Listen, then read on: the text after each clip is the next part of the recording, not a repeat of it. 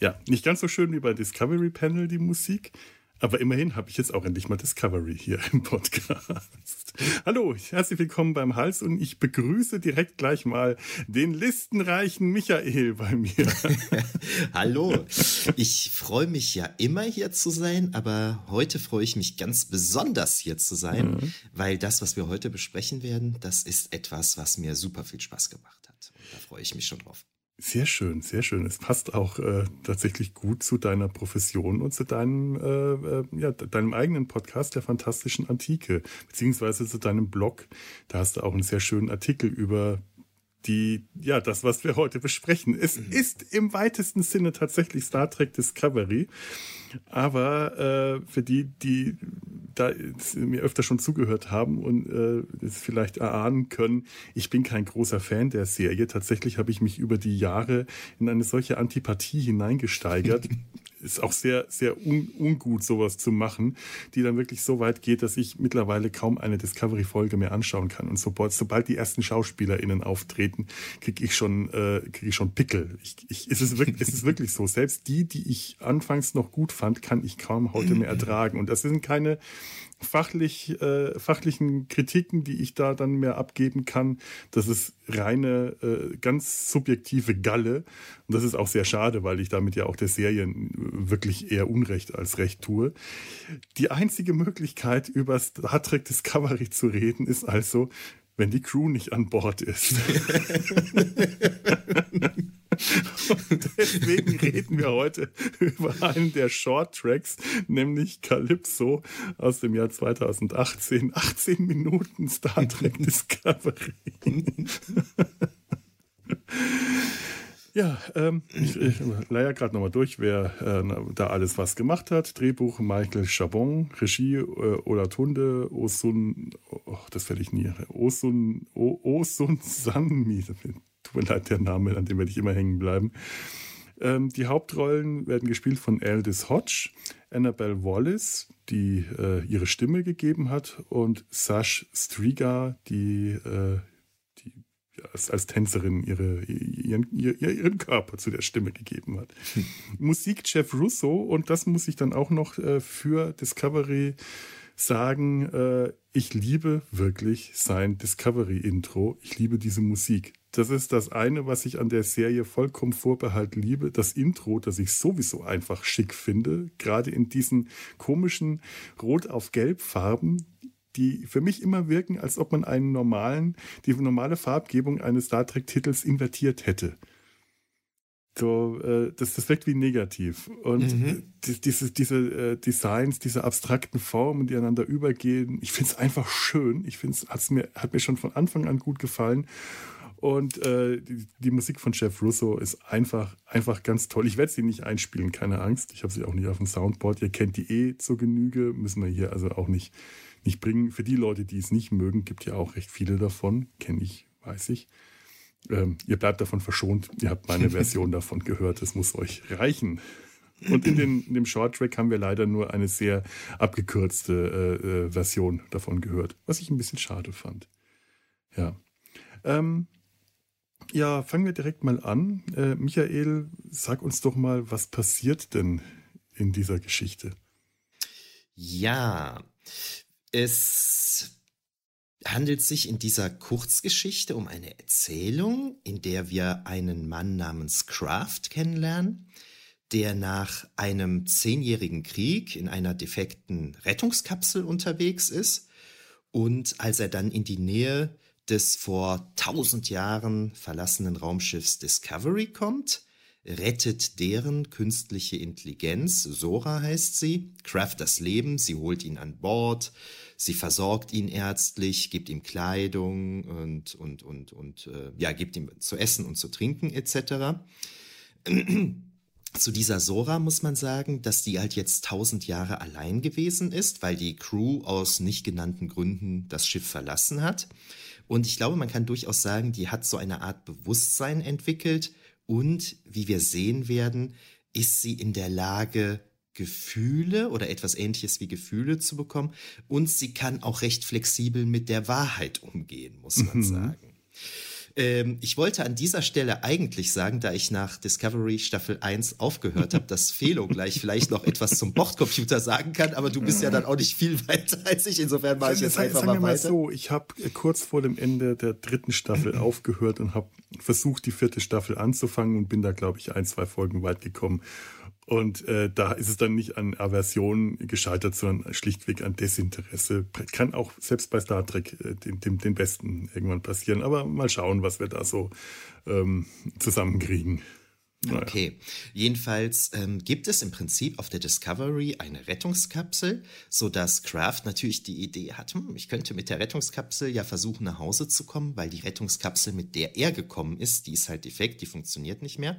Und Zora sagt aber nein, diese Rettungskapsel, die haben wir nie ähm, ausprobiert, die hat noch nicht mal einen Namen bekommen, ich kann dich damit nicht abschicken. Die Reise wäre selbst mit einer einwandfrei funktionierenden Rettungskapsel ähm, es zu ist ein gefährlich. Shuttle. Die Rettungskapsel äh, Shuttle, ist Shuttle. das in dem. Äh, genau. Ja, ja, richtig. Ja. Und ähm, und mit dem Schiff will sie nicht dahin fliegen, weil sie halt den Befehl bekommen hat, die Stellung zu halten. Mhm. Ne? Und ja, sie ist halt ein Computer und wartet dementsprechend halt.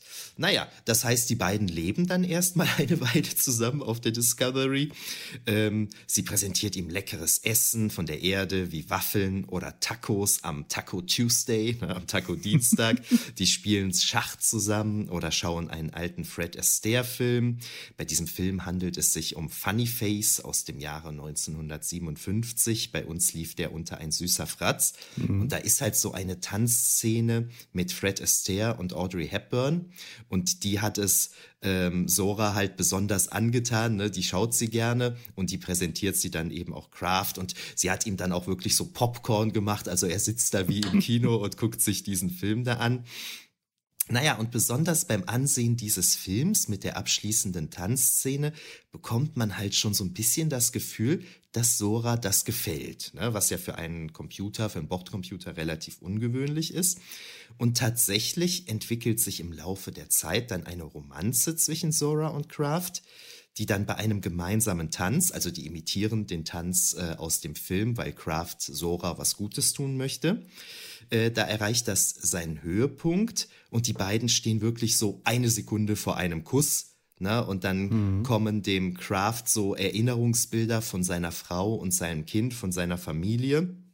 Und so entscheidet sich Kraft letztlich gegen eine Beziehung oder Affäre, also gegen beides mhm. quasi mhm. zu der künstlichen Intelligenz, weil er halt auf seinen Heimatplaneten Alcor 4 wieder seine Frau und seinen gemeinsamen Sohn sehen möchte und er entscheidet sich halt in Anführungszeichen Sora zu verlassen und zurück in seine Heimat zu kehren.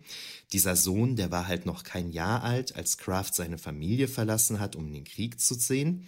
Und Sora sieht das dann schließlich ein, dass Kraft zur Familie zurückkehren sollte und ermöglicht ihm dann eben mit dieser äh, äh letzten, was jetzt Rettungskapsel oder oder Shuttle, Shuttle, auf jeden Fall das Shuttle, Entschuldigung, habe ich irgendwie falsch übersetzt, äh, der Discovery dann eben seine Heimreise anzutreten.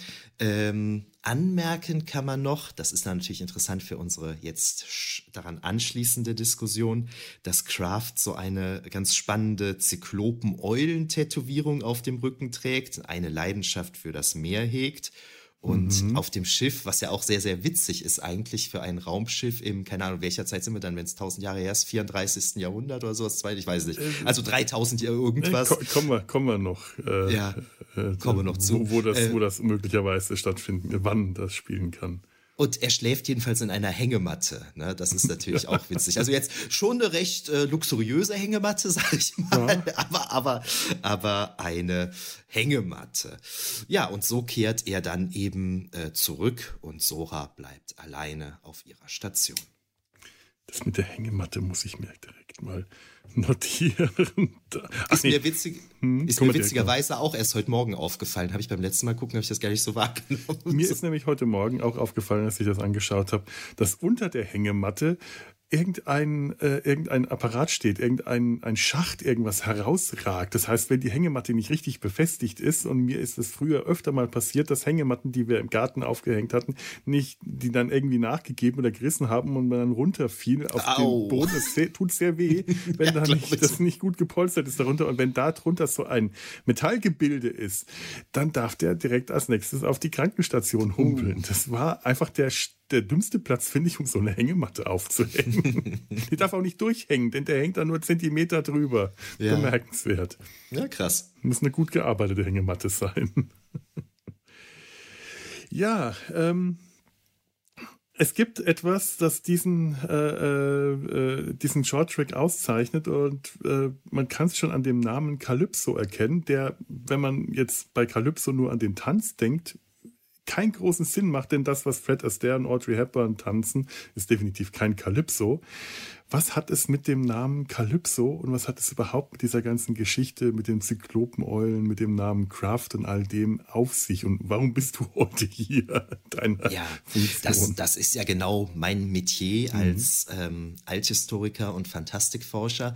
Habe ich mich halt, als sobald ich von dieser Folge erfahren hatte, habe ich mich ja dann natürlich direkt die Blu-ray bestellt, gekauft, habe das dann angeguckt und auf meinem Blog fantastischeantike.de ähm, analysiert. Ähm, mir war gar nicht nicht klar, dass es diese Shorttracks überhaupt gab. Und ich saß irgendwo bei einer Live-Veranstaltung vom Discovery Panel und die sprachen auf einmal so davon. Dachte ich, was ist das denn? Ne? Brauchst du? Ne? Und dann mhm. hatte ich mhm. mir das halt besorgt, weil natürlich klar war, als die sagten Kalypso, es geht natürlich um die Odyssee. Kalypso ist eine Nymphe aus der homerischen Odyssee, die eben etwas mit Odysseus zu tun hat.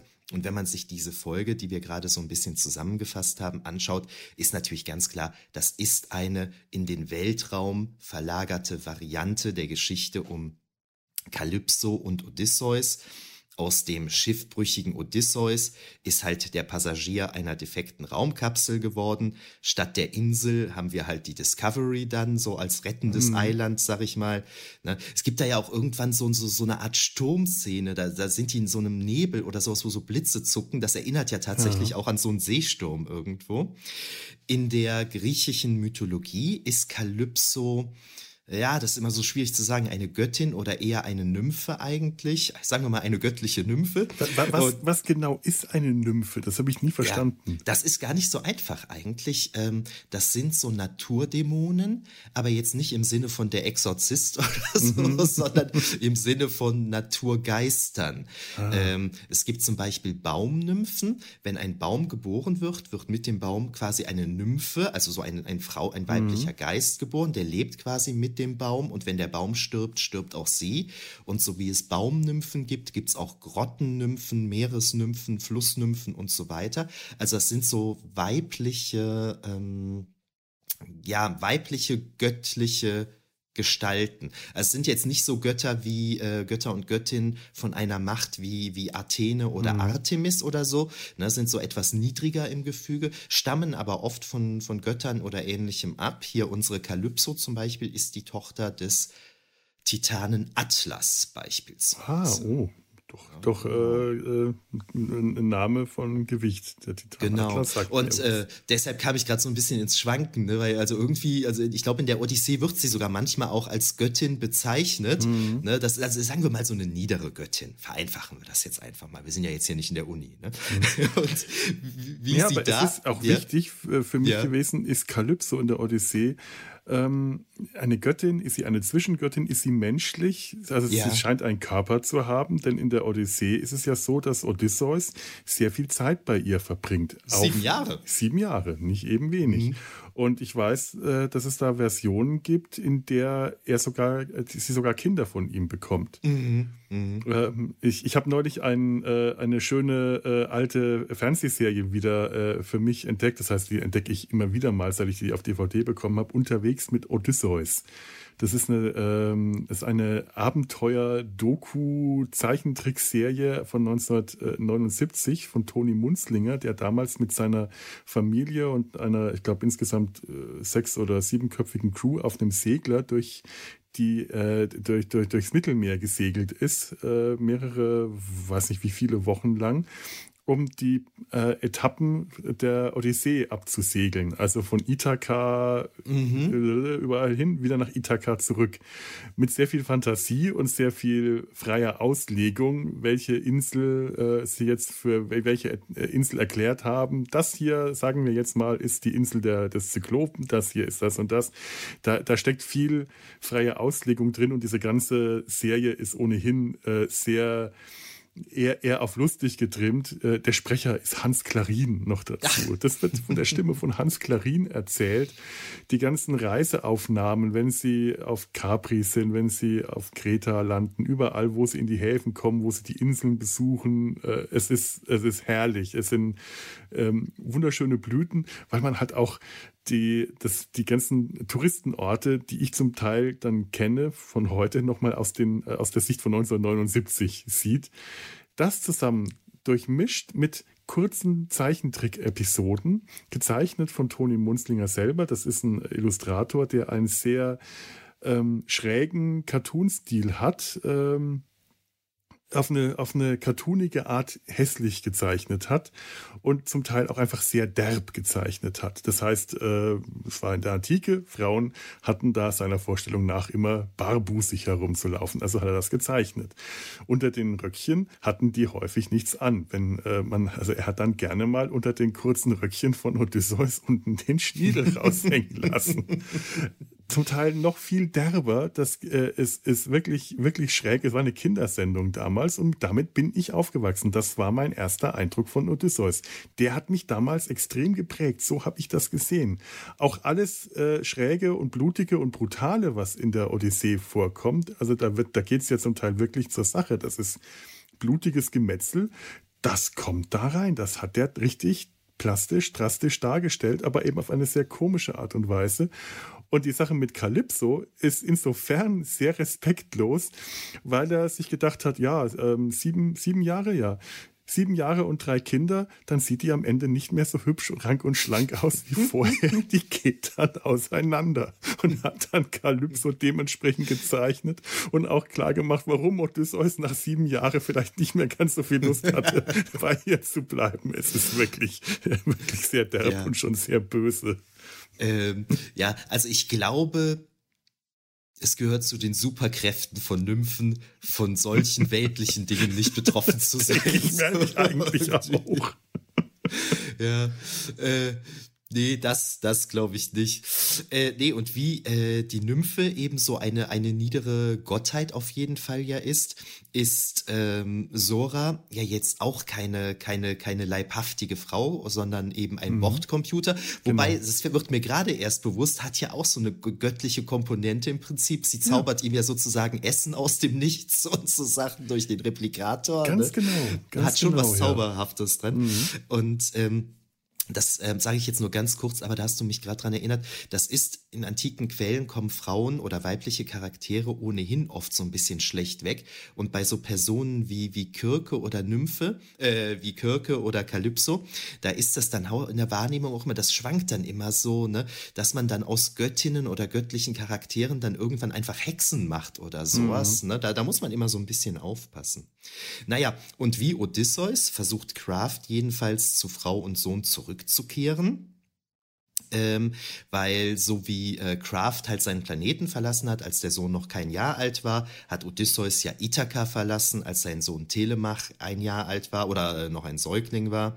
Und dann war Kraft natürlich in einem zehnjährigen Krieg. Der Trojanische mhm. Krieg dauerte bekanntlich ebenfalls zehn Jahre und Odysseus hat ja dann nochmal zehn Jahre gebraucht, um wieder nach Hause zu finden. Ja, das so als grobe Story-Parallelen, aber da sind mit sehr viel Liebe, darum bin ich so begeistert von dieser mhm. Shorttrack-Episode, sehr viele Details auch eingebaut. Zum Beispiel der Name, dass der sich Craft nennt. Ja. Na, das leitet. Das Deswegen habe ich dich als den Listenreichen vorgestellt. ja, ja, aber schon. äh, das Craft, das leitet sich eben davon ab, dass Odysseus in der Odyssee häufig als listenreich bezeichnet wird und das heißt in der englischen Übersetzung eben cunning oder auch crafty. Also wenn ihr die mhm. Odyssee auf Englisch lest, da ist da die Rede von crafty Odysseus. Und ähm, Craft nennt dann seinen Namen ne? und dann fragt ihn äh, Sora, so, so ganz witzig, auch so mit Ironie, because you are so crafty, Is that, is that a quality people value on Alcor 4? Das ist der Planet, wo mhm. er kommt. Ne? Und ähm, kurz darauf fügt sie dann hinzu, dass er auf jeden Fall ja listenreich genug war, um in einer feindlichen Rettungskapsel zu fliehen. Das heißt, sie hat verstanden, dass die Rettungskapsel, mit der er gekommen ist, die, die muss er gestohlen haben, etc. Und sowohl über den Namen als auch eben über das Listenreiche wird dann hier eben ganz klar die Parallele zu Odysseus hergestellt. Und ähm, spannend ist ja auch, der Kraft, der will seinen wahren Namen eigentlich nicht sagen. So, ne? Und ähm, das bezieht sich sicherlich darauf, dass Odysseus in der Odyssee sich auch wiederholt ja. mit falschem Namen vorstellt. Ne? Der erzählt den Leuten immer sonst was. Manchmal, weil er sich, weil er gerade unter Gedächtnisverlust leidet und sich tatsächlich nicht dran erinnert, aber auch wenn er weiß eigentlich, wo er ist und wer er ist, dann gaukelt der irgendwelche falschen Identitäten vor. Ne? Und darauf wird hier ganz klar angespielt. Das berühmteste ist vielleicht, wenn er gegenüber dem Zyklopen Polyphem behauptet, ja. ich bin niemand, ne, und der, der Kyklop dann nachher geblendet da rumläuft, niemand hat mir mein Auge ausgestochen ja, und so weiter. So, ne? Das habe ich auch früher als Kind nie so richtig verstanden. Ähm, das, das hat sich mir irgendwie nicht so richtig erklärt. Das kann fand ich, was soll das? das? Das macht keinen Sinn, das wirkt unplausibel. Und dann habe ich neulich mal eine, ich glaube, italienische Fernsehverfilmung äh, gesehen, ganz billig. Und da hat sich dann der äh, äh Zyklop ähm, nachdem Odysseus ihm das Auge ausgestochen hat, äh, sitzt er in seiner Höhle und schreit. Und wie in der äh, Odyssee dann auch kommen seine Zyklopenbrüder von außen und fragen, was ist los, was ist dir passiert? Und er schreit dann, äh, oder sie fragen, hat niemand, äh, äh, äh, nein, sie fragen, ist dir irgendjemand ans, will, die, will, die, will dich irgendjemand töten? Und sagt, nein, niemand kann niemand. mich töten, niemand tötet mich, aber niemand hat mir das Auge nicht ausgestochen. Und die sagen, ja, wenn niemand das gemacht hat, dann die halten ihn dann für verrückt. Ja. Und da ist es mir zum, da, da, ist es nicht zum ersten Mal, aber da hat sich mir das richtig plausibel gezeigt, einfach durch dieses ansonsten nicht besonders gute Schauspiel in dieser Verfilmung, ja, ja. hat das auf einmal gut gewirkt. Ich kenne ja auch den, den Film mit Kirk Douglas. Ja. Äh, den habe ich mir neulich auch mal wieder ganz angeschaut, einfach weil er wirklich schön ist. Finde ich auch. Mhm. Der ist aber tatsächlich sehr gekürzt. Das sind ja, sehr viele, total. da fehlen mhm. unglaublich viele Passagen. Zum Beispiel diese, die ganze Skylla und Charybdis-Geschichte mit den beiden Seeungeheuern. Mhm die äh, der Mannschaft von Odysseus auflauern in der Meerenge. Auf der einen Seite sitzt Skylla, äh, welches Charybdis Skylla? Also auf der einen Seite ist das Monster, das den Strudel erzeugt mit genau. und es in die Tiefe saugt. Und auf der anderen Seite von den Felsen her kommt das Monster mit den vielen Köpfen und Tentakeln und sie müssen da durch. Und das hat in meiner äh, Kindheit meine Fantasie beflügelt wie sonst nichts. Das war ein Seeungeheuer, toll. Und das hat in dem Film komplett gefehlt. Das weiß ich noch, ja, deswegen war ja. ich damals als Kind von dem Film genau deswegen unglaublich enttäuscht und mochte den nicht.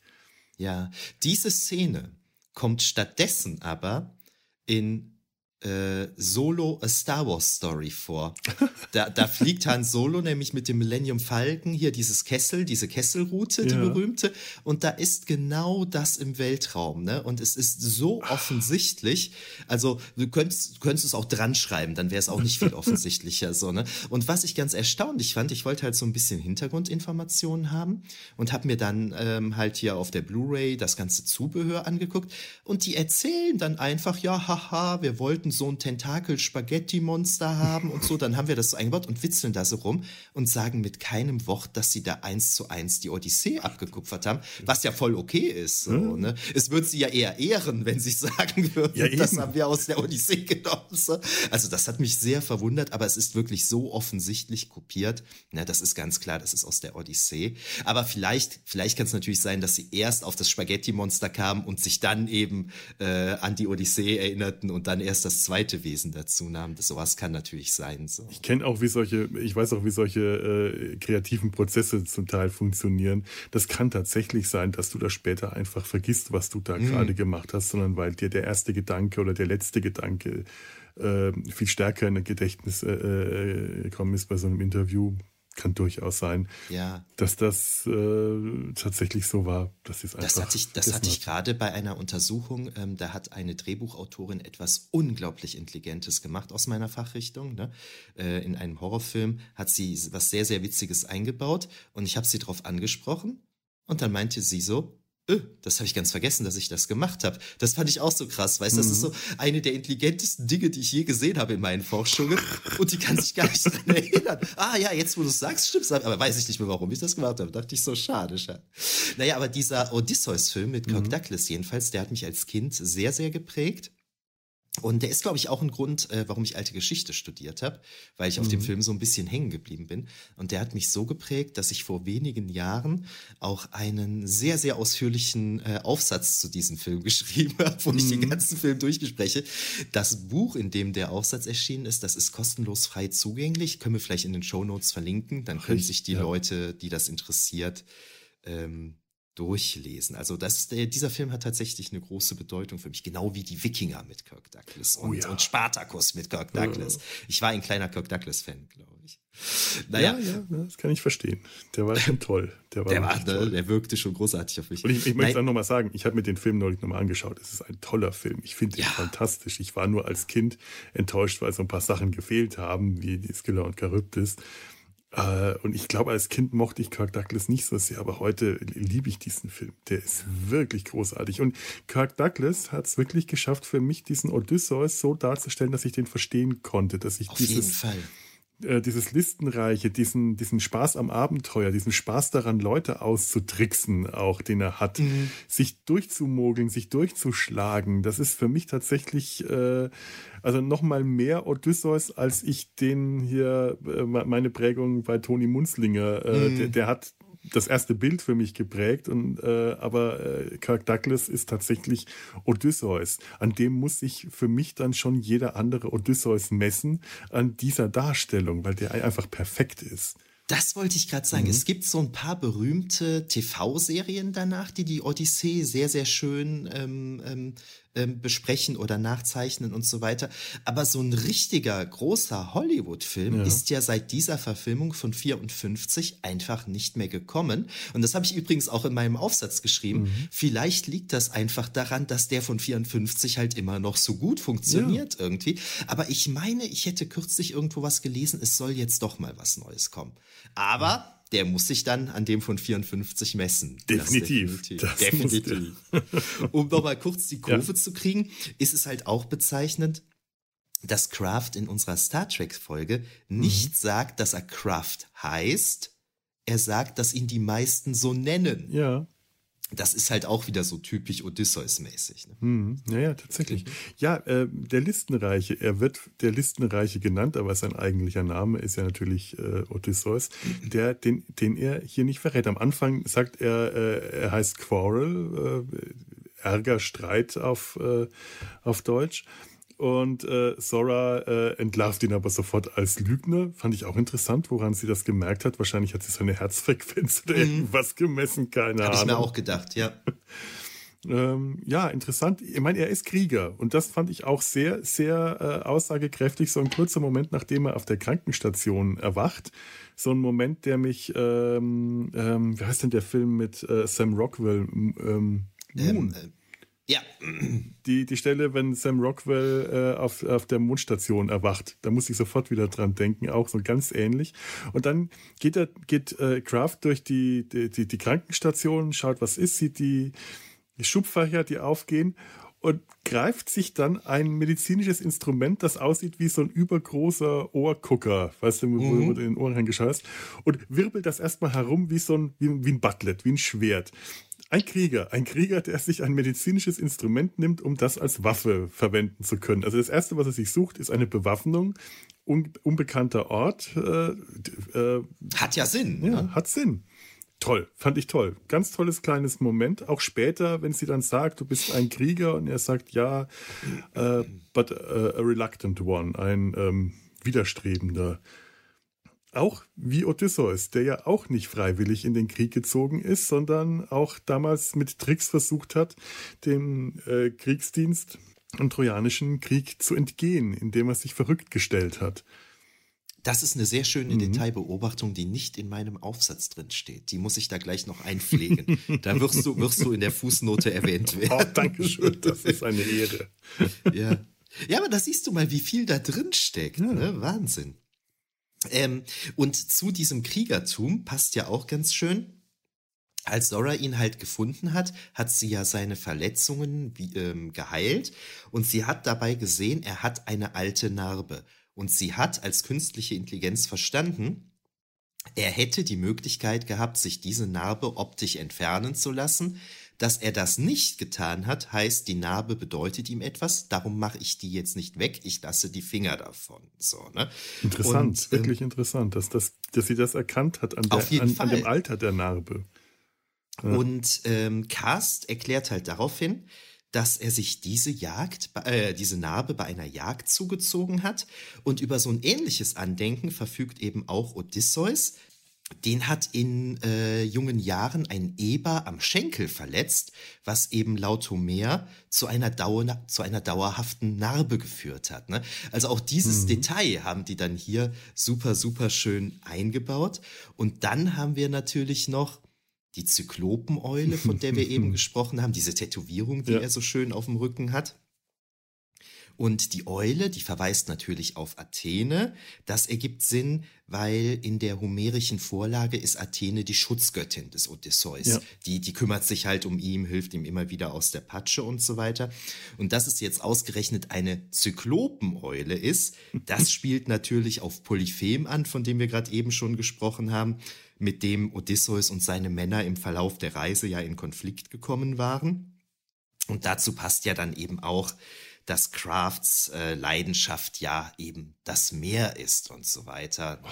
was da sehr schön reinpasst. Das ist also, so eine tolle Szene, wenn sie ja. das Meer für ihn äh, äh akustisch wiederherstellt also die ganzen Geräusche, die Meergeräusche, das Brummen des, des, äh, des, des Fahrzeugs, mit dem er unterwegs war, wenn er sich an seine Heimat erinnert und sagt, ah, oh, ich denke an das Meer und sie, sie baut das alles für ihn nach und er, äh, er spielt ihr vor, wie der äh, Sorrowhawk, der, der, der, der, entsprechende Vogel, den es da gibt, ruft und sie baut das alles nach und macht dann so eine blaue Lichtstimmung in der Kantine. Äh, großartig. Überhaupt ähm, also nicht nur akustisch, sondern auch optisch finde ich alles sehr, wirklich schön. Dieses Schiff, ähm, so eigenartig es aussieht, und da ist ja wirklich viel darüber diskutiert worden, über die komische Form der Discovery, dieses ganz seltsame Design, die aussieht wie ein übergroßer Pizzaschneider von außen, diese, äh, diese langen, extrem langgezogenen Warp-Gondeln, dieses alles viel zu kantige und zu wenig abgerundete für Star Trek. Und auch zu dunkle eigentlich, dieses Schiff. Ich finde es wirklich schön. Mir gefällt dieses Schiff. Ich mag dieses Design total, gerade weil es so extrem ungewöhnlich ist. Aber von innen sieht einfach alles gut aus. Mhm. Es ist zwar alles viel zu groß und viel zu weitläufig, auch so ein Problem, das ich mit den vielen der neuen Serien habe, ist alles viel zu groß. Schiffe müssen eigentlich von innen kleiner und enger sein, weil es Raumschiffe sind. Im Weltall, sonst, sonst fühle ich mich ich, äh, vom, vom Gefühl her sagt mir, dass das irgendwie nicht richtig ist, wenn so ein Raumschiff innen einfach zu weitläufig ist. Aber trotzdem, es sieht total schön aus. Und das, was äh, in den letzten Jahren immer wieder äh, unglaublich kritisiert wird von allen Seiten und ich es langsam echt nicht mehr hören kann, aber ich dann auch nicht dagegen ankomme, ist die Sache mit der Dunkelheit mhm. dass überall auf allen Raumschiffen es überall dunkel ist, viel zu dunkel ist. Und hier sieht das gut aus. Zum mhm. einen, weil dieses Schiff im, im Dunkel, im Halbdunkel einfach wirklich gut aussieht. Es sieht einfach toll aus. Die Stimmung ist natürlich eine ganz andere, als es zum Beispiel zuletzt bei äh, Picard auf der Titan. Da ist einfach nur dunkel. Aber hier auf der Discovery macht die Dunkelheit was. Die erzeugt Stimmung. Und natürlich passt es auch einfach zu diesem leeren Schiff wenn da jetzt plötzlich alle Lichter angehen würden, äh, das würde das nicht annähernd so unterstreichen, dass Kraft sich alleine nur mit der KI auf einem verlassenen leeren Schiff befindet. Da ist dieses Halbdunkel, dieser ewige Nachtzustand viel, viel, viel passender, viel besser zur Stimmung, die dadurch entsteht. Ja, wo du gerade die Stimmung ansprichst. Ich finde, diese mhm. Folge, die zeichnet sich halt aus durch die Stimmung, durch die Atmosphäre, durch ihren Charme. Also diese, ja, es ist ja letztlich eine Love Story, die ja. wir uns da angucken. Die ist total schön. Ne? Das, das ist, das ist, ich finde das richtig toll gemacht und ähm, ich untersuche ja jetzt ähm, so die antiken Rezeption in der Fantastik lass mal überlegen, auf dem Blog seit fünf Jahren. Das erste Buch ist 2015 rausgekommen. Äh, äh, beziehungsweise die Tagung ist 2000, also seit, seit, seit acht Jahren bin ich mit dieser Thematik beschäftigt. Und immer wenn ich so überlege, was ist eigentlich das, was mir bisher so am besten gefallen hat von allen 200 antiken Rezeptionen, die ich untersucht habe. Und ich finde, diese Folge ist somit das Schönste, was mhm. es gibt eigentlich in dieser Beziehung. Ich finde das total toll gemacht. Ja. ja, auch einfach, weil die Folge unglaublich gut ist. Ja, ja, natürlich. Sie ist wirklich schön, natürlich. sie ist toll mhm. inszeniert da äh, passt die Handlung zu den Schauspielern, da passt die Stimmung, die Ausleuchtung, die Inszenierung, Kamerabild, alles. Es ist wirklich schön, dass das nur 18 Minuten ist, stört da überhaupt nicht. Diese nee, Geschichte nicht. ist einfach schön erzählt, schön inszeniert. Und man ähm, taucht da auch ja. ein, so dass es einem eigentlich viel länger als 18 Minuten vorkommt. Ja. Also jetzt nicht aus Langeweile, sondern weil man so eintaucht in die mhm, Geschichte. Ganz genau, ja. Ja, ist ja. schon spannend. Ähm, vielleicht ähm, Abschließend zu dieser äh, Rezeptionssache muss man natürlich sagen, jetzt kann man Odysseus dieses Problem hatten die Macher mhm. des Films von 54 mit Kirk Douglas schon. Man kann natürlich den Odysseus von damals einem heutigen Publikum nicht mehr zumuten. Der macht ja viele Sachen, die so ein bisschen fragwürdig sind. Ähm, hier konzentrieren wir uns jetzt mal drauf. Ähm, in der Odyssee wäre der natürlich, der hätte sich natürlich sofort auf eine äh, Affäre mit Calypso eingelassen, macht mhm. er ja auch sieben Jahre lang. Das macht er hier natürlich nicht. Ne? Das ist natürlich äh, an unsere Zeit angepasst worden. Er bleibt seiner Frau treu während Odysseus das sicherlich anders gehandhabt hat. ähm, anders als die künstliche Intelligenz Sora hat die Nymphe Kalypso der Odyssee ihren Geliebten nicht freiwillig ziehen lassen, ne, sondern da kommt der Götterbote Hermes vorbei und richtet Kalypso von Zeus aus, dass der Rat der Götter beschlossen hat, sie soll Odysseus bitte gehen lassen und deshalb lässt sie ihn dann gehen. Und das ist ja hier auch sehr schön, dass unser Bordcomputer von selber begreift, nee, ich muss diesen Mann gehen lassen. Aber mhm. äh, diese Szene in der Odyssee, die finde ich unglaublich bemerkenswert, wenn Kalypso von Hermes eben erfährt, dass Zeus und die anderen beschlossen haben, ja, du sollst ihn bitte gehen lassen, dann fängt die so ein bisschen an zu meckern. Und das ist total spannend. Da sagt die nämlich, ihr männlichen Göttern, ihr könnt mit Menschen, Frauen und, und Männern, das ist mhm. ja in mhm. der griechischen Antike alles flexibel. Ihr könnt an Affären und so weiter haben, was ihr wollt, das ist immer alles in Ordnung. Wenn wir Göttinnen mal Affären mit menschlichen Männern haben, das geht nie gut aus. Da ist immer ja. ein schlechtes Ende so irgendwie. Ne? Also es gibt ja relativ wenig Beispiele, aber äh, Aphrodite zum Beispiel, die hat ja auch gelegentlich was mit, mit, mit menschlichen Männern etc. Mhm. Und das finde ich total spannend, ne? dass das in diesem, in diesem alten Werk, was ja vielleicht aus dem 8. Jahrhundert vor Christus stammt, wir wissen es ja nicht so genau, 8. Jahrhundert oder 7. Jahrhundert vor Christus, dass da schon diese Kritik drin ist. Ne? So, ja. Die männlichen Götter, die können machen, was sie wollen, Stimmt. aber bei den weiblichen Göttern, ne, da gibt es immer Theater, wenn die Affären haben. Das finde ich eine super spannende Szene. Bemerkenswert. Das, das, das wusste ja. ich so gar nicht. Also ich ja. wusste, dass sie sich, dass sie sich beschwert und sagt, ich will das nicht und dass sie sich dann eher widerstrebend darauf einlässt und das dann einzieht. Aber das, das wusste ich tatsächlich gar nicht. Äh, finde ich sehr gut. Das gefällt mir auch. Also finde ich ja, sehr spannend, bemerkenswert. Ne? Sehr spannend. spannend. Toll. Ich finde ja, ähm, es ist schwer zu sagen, wie lange Kraft bei, äh, bei Sora mhm. auf dem Schiff bleibt. Bei äh, Thema sieben Jahre äh, auf Kalypsos Insel, was ja auch diese zehn Jahre Irrfahrten äh, für mich damals, als ich das zum ersten Mal erfahren habe, wie zehn Jahre Irrfahrten, aber sieben Jahre hockt er einfach nur auf der Insel rum. Das hat mich damals irgendwie äh, total gestört. Das sind noch keine Irrfahrten mehr, wenn der sieben Jahre lang nur da sitzt, auf der Insel am Strand sitzt und sich langweilt, äh, weil so fängt ja die Odyssee, wenn ich mhm. richtig informiert mhm. bin, auch an, dass man ähm, Odysseus am Strand auf der Insel der Kalypso sitzen sieht und äh, sich irgendwie über sein Schicksal beklagt, dass er da nicht wegkommt. Und ähm, hier ist es ja so, dass sie ihn ziemlich schnell wieder ziehen lässt, aber eben auch nicht sofort ganz am Anfang, als sie ihm erstmal durch, durch, äh, durch Licht in den Gängen zeigt, wo er langgehen muss, damit er zur Messe kommt, damit er was zu essen kriegen kann, dann stellt er ihr auch so ein paar, äh, so ein paar Fragen und zum Beispiel die Frage, wie komme ich nach Hause, wie komme ich denn dann nach Hause?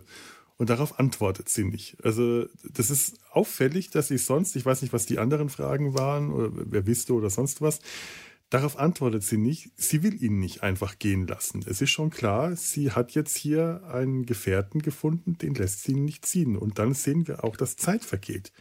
Wir sehen in der Messe so eine, eine CGI-Montage, wo wir Kraft in vielfältiger Form sehen, was mich am Anfang, als ich es zum ersten Mal gesehen habe, durch die dunkle Ausleuchtung etwas irritiert hat, weil ich nicht auf den ersten Blick verstanden habe, dass das vier, fünf, sechs Mal der gleiche Schauspieler ist, der gleiche Craft. Der hatte auch verschiedene Klamotten an. Mhm. Bis ich ja gefunden habe, okay, das ist eine Zeitmontage. Wir sehen ihn, wie er da mal an dem Tisch sitzt, an dem Tisch sitzt auch ganz zu Anfang, äh, er kriegt erstmal sein Essen und in der nächsten Szene sehen wir, dass auf dem Tisch mehrere benutzte Schüsseln und Gläser steht. Also schon ein paar Tage später, er hat nur noch nicht aufgeräumt. Mhm. Und wir sehen also, es vergeht Zeit. Wir wissen nicht, wie viel Zeit. Sind es Tage, sind es Wochen, sind es Monate, sind es Jahre? Das ist Jahre wahrscheinlich nicht, aber es könnte wirklich viel Zeit vergehen, die er da auf dem Schiff verbringt, bevor er weiterzieht. Was man ja auch verstehen kann, ähm, wie Odysseus, der äh, über die, die Meere geirrt ist und zuletzt äh, auf einem Stück Treibgut eigentlich äh, dem, dem letzten Schiffsunglück entkommen ist, gerade mit letzter Kraft. Das war, glaube ich, nachdem, ich glaube, die Mannschaft hat auf irgendeiner Insel die Rinder des Sonnengottes gegessen, geschlachtet äh, und ähm, Poseidon hat sich dann dafür gerecht oder, äh, oder, oder Apollon selber, selber und weil Odysseus der Einzige war, der ihnen gesagt hatte, lass das mal, wenn ich es noch richtig in Erinnerung habe, ist er verschont geblieben und konnte sich ähm, auf ein Stück Treibgut, äh, ein Stück Wrack von seinem Schiff retten und ist auf diesem Wrack dann durch die äh, Meere getrieben, bis er auf der Insel der Kalypso gelandet ist. Ich hoffe, ich habe das nicht total falsch äh, in Erinnerung gehabt jetzt. Und dann versteht man natürlich auch, dass so jemand sagt, so, und jetzt nehme ich das nächste Stück Floß oder irgendwas, den nächsten Einbaum, den ich zimmern kann und stech wieder in See. Nach so einer Erfahrung bleibst du erstmal an Land. Und ähnlich geht es ja auch Kraft. Der war einen Monat lang in dieser engen Rettungskapsel eingesperrt und äh, so wirklich auf engstem Raum verletzt. Man, man sieht, dass er Narben hat. Also der, die Lebenserhaltungssysteme haben gerade versagt. Der war wirklich auch auf so einem Frack unterwegs nach weiß weiß von einem Unfall und konnte sich einen Monat lang nur eine defekte Videodatei von Betty Boop anschauen, ja. was wirklich Folter ist. Ja, ja, ja. Ähm, du hattest mich jetzt auf ganz viele Ideen gebracht. Ich hatte zufällig, weil ich gestern was drüber geschrieben habe, äh, habe ich äh, die Odyssee gerade in der Hand, hatte sie hier auf dem, auf dem, auf dem Tisch. Mhm. Als guter Althistoriker habe ich natürlich immer in der Hand. Nein, ich lag ja, jetzt ja. gerade hier, weil ich gestern drüber gearbeitet habe. äh, und es ist tatsächlich so, die Odyssee fängt an mit dem Rat der Götter und mit Telemach und Penelope in, äh, in Ithaka, Ithaka gehören sie hin. Ja. Ne? Und erst im fünften Gesang geht es dann tatsächlich mit Odysseus ah, los. Ja. Aber so wie du gerade sagtest, bei Calypso und dann mit dem Floß und so weiter, ne, dann geht das schon äh, vor. Und äh, was mir gerade auch noch einfiel, wo du das sagtest, weil wir gleich ja noch auf eine andere Folge zu sprechen kommen wollten, hatte ich das mhm. gestern mit den Sirenen nochmal durchgelesen. Und da war ich so ganz überrascht, das ist eine halbe Seite oder so. Also es ist so ganz kurz, das sind ganz wenige Sätze ja. und dann ist das schon wieder vorbei. Und das ist ja eigentlich so eins der Ereignisse, ja. an das man so denkt, wenn man ja. das im Kopf hat. Und das spielt so ganz, nur, nur eine, nur eine äh, ganz, ganz kurze Rolle. Und das fand ich ganz witzig. Und dann fand ich gerade noch interessant, du hast ja das mit den äh, Rindern angesprochen, ne? vom, vom Sonnengott Helios ist das, ne? nicht Apollo, Helios. Und äh, das ist so eine Szene, ah, ja. die habe ich bemerkenswerterweise, die ist mir komischerweise gar nicht so präsent und ich überlegte gerade, wie das kommt. Es ist vielleicht weil ich mich halt so auf den äh, Odysseus-Film mit mhm. Kirk Douglas äh, konzentriert habe und da spielt das halt keine Rolle. Darum ja. kam das dann eben auch in meinem Aufsatz nicht vor und so. Aber stimmt, das gibt's ja auch noch. Genau, er wird gewarnt, da auf keinen Fall diese Rinder zu klauen. Ähm, mir ist das deshalb ähm, ähm, aufgefallen, weil ich jetzt auch nicht mehr gewusst, weil die, die Serie, die ich vorhin erwähnt habe, dieses Unterwegs mit Odysseus, das findet man alles auf YouTube, aber die Nummerierung ist falsch. Die Nummerierung ist um eine ah. Folge versetzt. Als ich mir die Calypso-Folge anschauen wollte, habe ich stattdessen die Folge mit den Rindern des Sonnengottes gesehen und dadurch ah, ist es mir okay. erst wieder eingefallen. Also okay. ich verlinke das, aber ihr solltet euch nicht wundern, wenn da was anderes dann ähm, äh, falls ihr da drauf klickt, falls ihr das sehen wollt, müsst ihr nur echt nicht unbedingt, es ist schon sehr schräg, äh, dass da was anderes bei YouTube steht. Und an der Stelle kann ich vielleicht noch mal gerade sagen, das ähm, ist mir auch durch meinen Aufsatz erst aufgefallen, diese Abenteuer des Odysseus, die für uns ja so total mhm. zentral sind, die sind in der Odyssee eigentlich überhaupt nicht zentral. Die werden ja. eigentlich relativ schnell, äh, relativ schnell abgehandelt. Da geht es mehr darum, was macht die Penelope, was macht Telemachos, ne? Dann kommt Odysseus nach Hause, bringt alle um und so irgendwie. Ne? Das nimmt alles viel, viel mehr Platz ein. Das ist eigentlich ganz witzig, dass wir uns eigentlich das, an was wir denken, wenn wir an die Odyssee mhm. denken, dass das eigentlich eine relativ kleine Stelle in diesem Buch ist. Ja, aber das sind die äh, Abenteuergeschichten. Das sind die wir Abenteuer, wollen, genau. Das ist das, was wir wollen wollen. Genau. genau. Mhm. Das ist das, was wir wollen. Und äh, da ist es bei vielen Schriften aus der Antike passiert, dass in solchen Fällen man die Sachen, die keinen interessieren, die hat man dann irgendwann einfach weggelassen, sodass dann quasi nur noch die Auszüge überliefert wurden, die ah. jemanden interessierten. Aber in dem Fall wirkten die Szenen, die mich jetzt vielleicht nicht so, so, so dringend interessieren, dann doch für alle im Mittelalter noch spannend genug, die weiterhin mit abzuschreiben. Dann.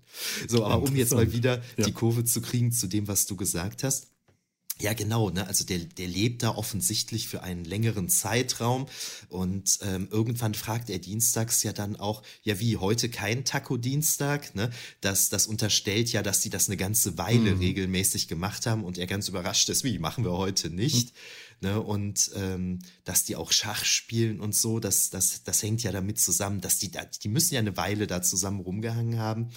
Ne? Sonst, äh, sonst hätte sie ihm das ja auch gar nicht beibringen können und ja, mhm. aber ja, spannend. Überhaupt ähm, Dinge wie Taco Tuesday. Ja. Sie erklärt, er kommt dann an und hat ein, ein, Sombrero auf seinem Tablett und unter dem Tablett sind dann ja. drei Tacos und sie erklärt ja. ihm, dass das ein Taco ist, Protein eingehüllt in einen Mantel aus so und so und so und so. Also sie, eher sehr biologisch und er schaut sich das an und fragt dann, und was ist ein Dienstag? Ja.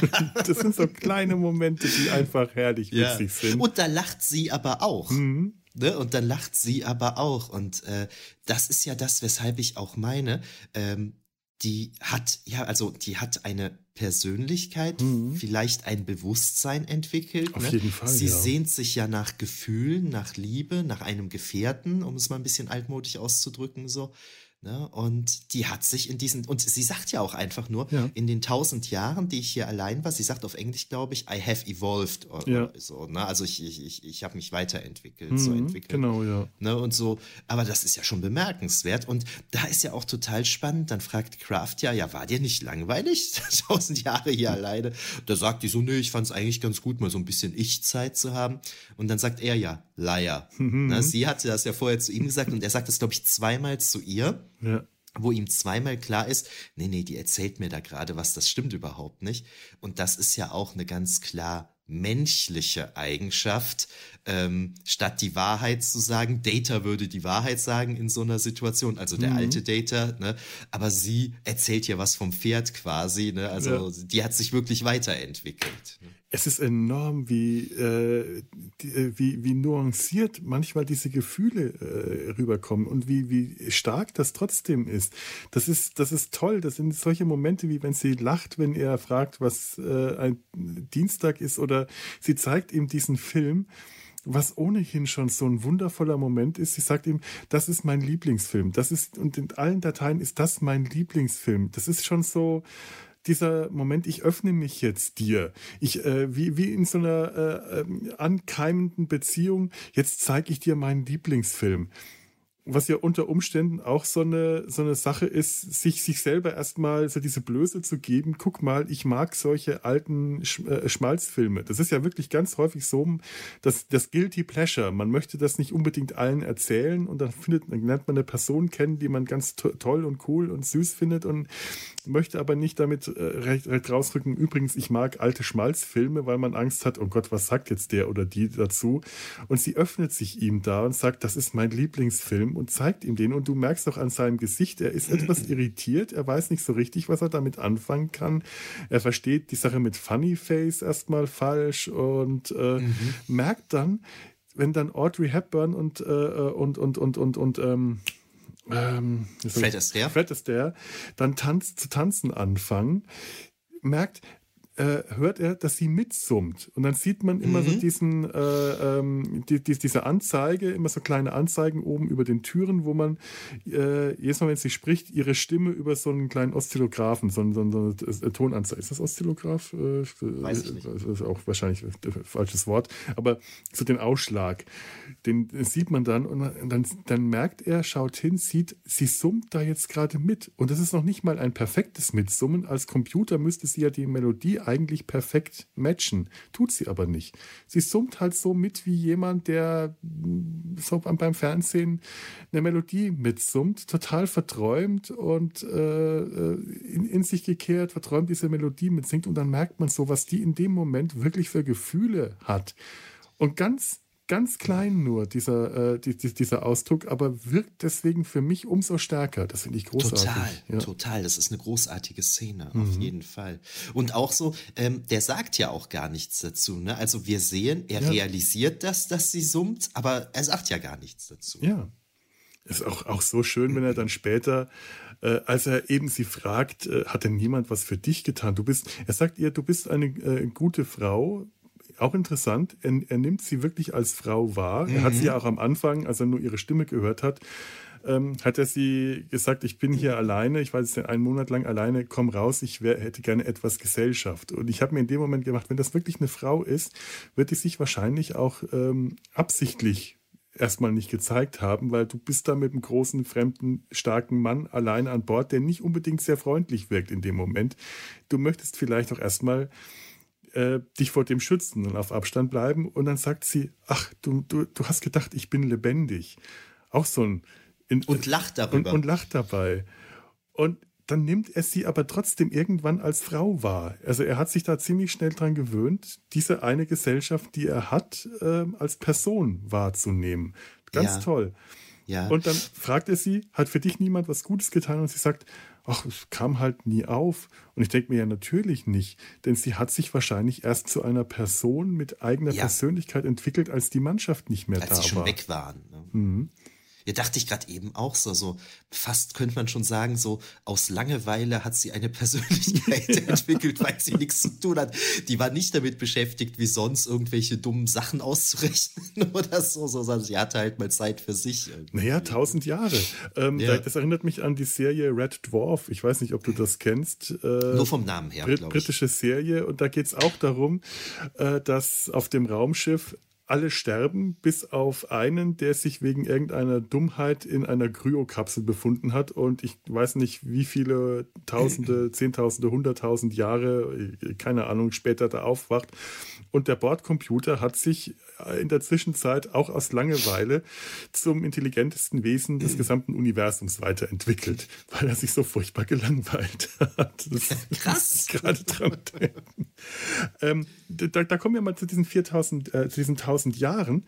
Die Serie spielt ja jetzt, wenn ich das richtig weiß, im zwei oder, ein, oder drei, ein 32. Univers, äh, äh, Jahrhundert Universum. Ähm, es kann immer noch sein, dass das stimmt. Dass jetzt Calypso ähm, eben nochmal tausend Jahre später äh, ist. Die Showrunner haben irgendwann mal gemeint, alles, was in der Zukunft ist, werden sie so schreiben, dass es später trotzdem zu Calypso passt, was ah, okay. ein großes Versprechen ist, bei dem ich mir ziemlich mhm. sicher bin, dass äh, nachdem sie den Satz ausgesprochen haben, kein Schwein mehr wirklich dran denkt. Aber bitte glauben wir das denen einfach mal. Äh, es passt nicht ganz, denn in, in der ähm, dritten, vierten Staffel irgendwann wird, kriegt die Calypso ein, äh, nicht die Calypso, die, die, nicht die, die, die Discovery, habe ich jetzt schon ein paar Mal Calypso gesagt wahrscheinlich? Ich meine die USS Discovery, ein Refit verpasst.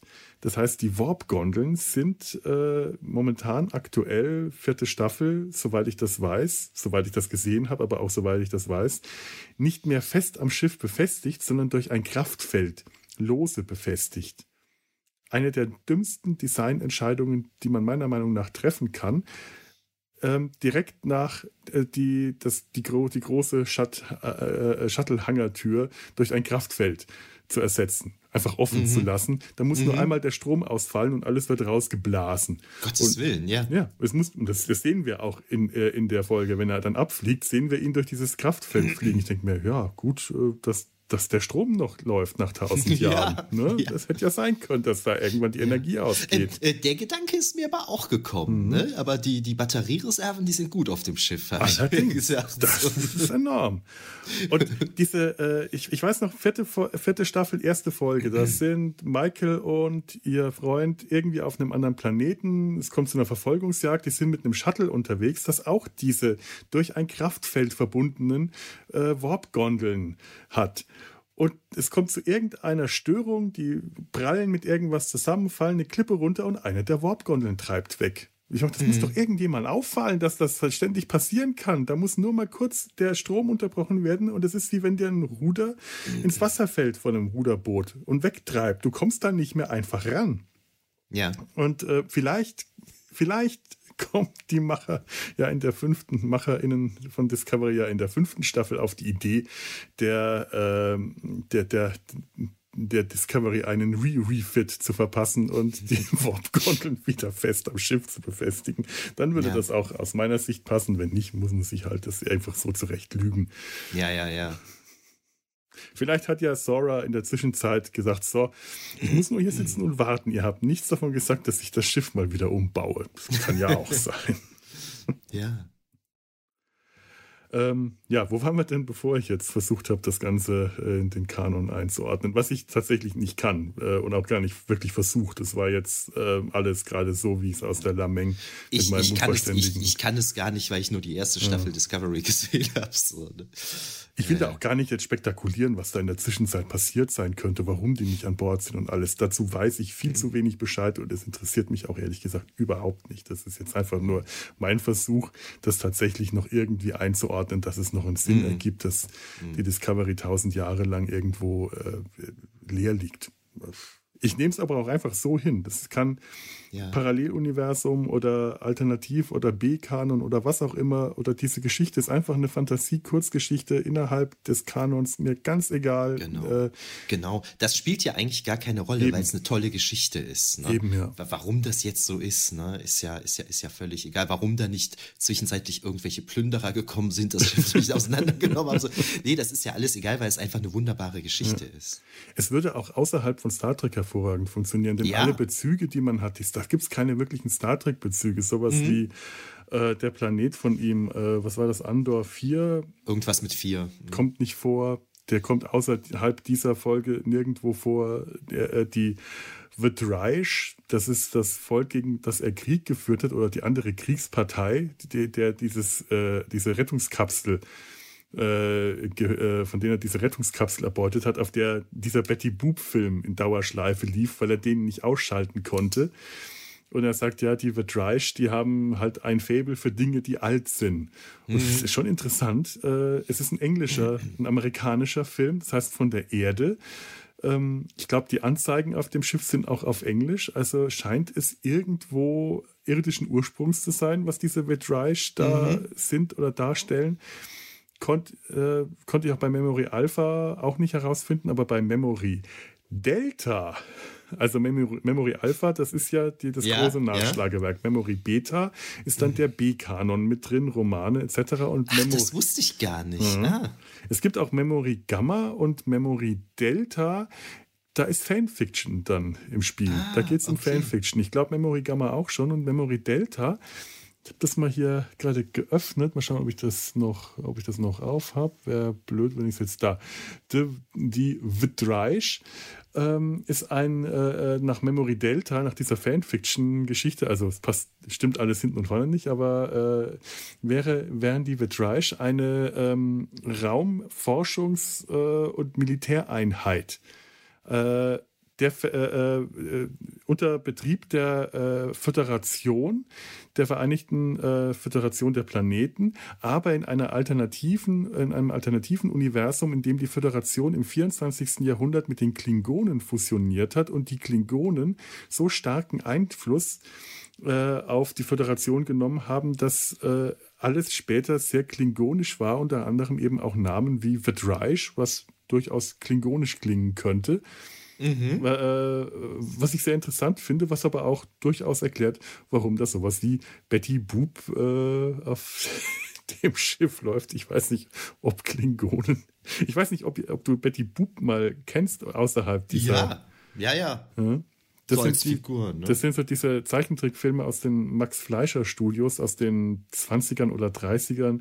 Ist dieses, diese Frau mit dem großen Kopf und dem kurzen Röckchen und der quieksigen Stimme und äh, total alberne, äh, kleine, lustige Filmchen. Und der Film, der da gezeigt wird, ist, ist Snow White. Da äh, stellt Betty Boop, da wird mit Betty Boop diese Schneewittchen-Geschichte nachgespielt. Das ist ein ah, total, okay. total schräger, absurder, alberner Film. Ich werde ihn auf jeden Fall in die Shownotes stellen, weil der wirklich, wirklich witzig ist. Und wenn der den einen Monat lang gesehen hat, da muss der wirklich nahe äh, am äh, davor gewesen sein, den Verstand zu verlieren. Wie bei Clockwork Orange. Aber wirklich schlimmer eigentlich noch. Meine Güte. Mir ist noch eingefallen, Fred Astaire. Es ist mhm. ja eigentlich auch äh, ganz witzig, dass er und Audrey Hepburn davor kommen. Ja. Und Fred Astaire hat ja auch eine Science-Fiction-Connection. Ja? Und zwar hat er in, in hohem Alter in einer Folge von Battlestar Galactica mitgespielt, also der Originalserie aus den 70ern. Ah. Und was da total witzig ist, ist, der hatte sich zu diesem Zeitpunkt seit Jahren geweigert, in Filmen zu tanzen. Ich weiß jetzt überhaupt nicht warum, ob er sich körperlich nicht mehr fit genug dafür fühlte oder so, keine mhm. Ahnung. Und in der Serie Battlestar Galactica also es tanzen zu nennen wäre ein bisschen übertrieben. Um ihn rum stehen tanzende Leute und ich weiß jetzt auch gar nicht mehr mit welcher Schauspielerin, aber so beinahe. Er tanzt so beinahe und das ist tatsächlich die letzte Filmaufnahme, in der man äh, Fred Astaire so mehr oder weniger tanzen sieht. Und das ist in Battlestar Galactica. Nein, also der 70er Jahre Serie ja. ne, mit Lorne Green und Dirk Benedict und so. Ja. Wie geil, das ist ja toll. Wahnsinn. Ja, äh, Fred Astaire ohnehin, ähm, ich, ich, kenne ich kenn jetzt keinen seiner Filme wirklich in- und auswendig, aber die liefen früher so oft im Fernsehen. Klar. Und ja. ich habe den so vor Augen und das ist ein so fantastischer Tänzer gewesen. Und natürlich allein wenn du weißt, du konntest zu deiner Blütezeit so tanzen wie Fred Astaire und das später einfach nicht mehr kannst, weil du mm, älter wirst. Mm. Ich kann mir schon sehr gut vorstellen, dass er dann gesagt hat, ich, bevor ich mich, bevor ich jetzt äh, schlecht oder nur mittelmäßig tanze oder man merkt, wie ungelenk ich geworden bin, tanze ich lieber nicht mehr. Das, kann, das denke ich auch, dass das der Grund sein, ist, ja. denke ich auch. Ja, ja. Weil das, was Fred Astaire gemacht hat, das kannst du kaum mehr tanzen nennen. Das mm. ist Fliegen. Das kannst du, mm. das ist kaum mehr menschlich, wenn du dir das anschaust. Das ist irre. Und das ist jetzt in dem, äh, in dem Clip, der hier gezeigt wird aus Funny Face, ein süßer Fratz, ist das noch ganz normal. Das ist wirklich einfach nur gutes Tanzen, was wir da sehen. Mm. In den, äh, äh in vielen von den Filmen fragst du dich, die, die man von ihm kennt, Geht mal auf YouTube und sucht mal nach Best of Fred Astaire. Ihr fallt vom Glauben ab, wie der sich bewegen konnte. Das ist einfach nur, das, das wirkt nicht normal. Das mhm. wirkt mhm. einfach nicht menschlich. Das ist irre. Da, da, das ist wirklich einer der, der großartigsten Filmtänzer, den, den, den ich jetzt so nennen könnte. Wahrscheinlich ja. bringt das nichts, weil ich keine Filmtänzer nennen nee, kann, was mein es, blöder es ist, es ist ja nicht ohne Grund so, dass es, also bei mir ist es auch so, wie du gerade sagtest, es, es gibt jetzt keinen Film von ihm, an den ich mich so wirklich bewusst richtig gut erinnern mhm. könnte oder sowas. Aber er ist ja ein fester Begriff. Ne? Ich ja. kenne ihn ja aus tausend Rückschaus und was weiß ich was, obwohl ich gar nicht zwingend alle seine Filme gesehen habe oder so. Ja. Man kennt ihn einfach, weil er eben so, ja, doch so, so bemerkenswert war. Ja. Ich meine, Gene Kelly weiß man, ein Amerikaner in New York, Singing in the Rain und man kennt vielleicht noch das Ja. eine oder andere. Aber bei Fred Astaire hätte ich wirklich Schwierigkeiten, mir Titel, Mhm. äh, Filmtitel Ich auch. zu nennen. Ich auch. Ja. Das ist halt keine Ahnung, wie mit Pelé. Den hat ja auch keiner von uns spielen sehen. So, aber wir wissen, das war ein guter Fußballer. Ja, So. ist es. Das weiß sogar ich und ich habe von Fußball Ja, siehst du. Ahnung. ja, ähm, haben wir noch irgendwas hier zu der zu dem Short Track? Ich hätte nichts, außer dass ich nochmal zusammenfasse, dass mir diese Folge wirklich hervorragend gefällt. Mir ist gerade noch was aufgefallen. Mich hat seine äh, die, die, die, den, den Anzug, den ähm, Sora ihm äh, zuletzt ähm, repliziert, der hat was von äh, nicht direkt von der Bronzerüstung, aber es hat was Metallisches, was Bronzeartiges, Farbe, Glänzendes, jetzt wo du die sagst, Farbe. ja. Ja. Also irgendwie habe ich das Gefühl, er legt jetzt wieder seine Rüstung an. Er zieht jetzt wieder los und ist nochmal hier im, äh, im, im Glanz seiner, seiner großen Taten. Vielleicht äh, interpretiere ich da auch gerade wirklich zu viel rein, weil ich sehr, sehr nach Referenzen dann auch gesucht habe. Ich Nee, wollte das ist ja klar. sehen. Das ist ja klar, ne? Das ist ja klar. Und aber das, das ist ja auch völlig legitim. Ähm, also man darf jetzt natürlich, also da, da das ja quasi mein, mein Beruf ist, ähm, ähm, ist das natürlich ein Problem, mit dem ich mich häufiger konfrontiert sehe. Mhm. Man muss natürlich immer aufpassen, ähm, dass man nicht irgendwo Parallelen sieht, die es gar nicht gibt, dass man Eben. sich die einredet. Aber äh, auch wenn man Parallelen sieht, die tatsächlich da sind, die aber nicht unbedingt von den Macherinnen und Machern beabsichtigt waren, ist es ja trotzdem spannend, dass sie da sind. So, ne? Also kann, kann ja, Ja. durchaus sein. Also ich finde, es hat immer Sinn, auf jeden Fall alles mal zu erwähnen, was einem auffällt. Und dann muss man halt überlegen. Ne? Ja, und dann muss man es halt abklopfen auf Plausibilität oder Genau. Stichhaltigkeit. Ich würde gerne, ähm, weil mich ein kleines bisschen die Zeit drängt und wir noch was vor uns haben, damit äh, den Short Track Calypso äh, abschließen und zu etwas anderem in Star Trek kommen, zu einer anderen Episode in einer anderen Serie, die, wie du es erwähnt hast, äh, auch sehr stark äh, mit der Odyssee und mit den Sirenen zusammenhängt. Wir, ähm, wisst ihr was? Ich mache jetzt dafür ein eigenes, ein eigenes Intro. Ja, das mache ich jetzt einfach mal so. Voyager ist angesagt.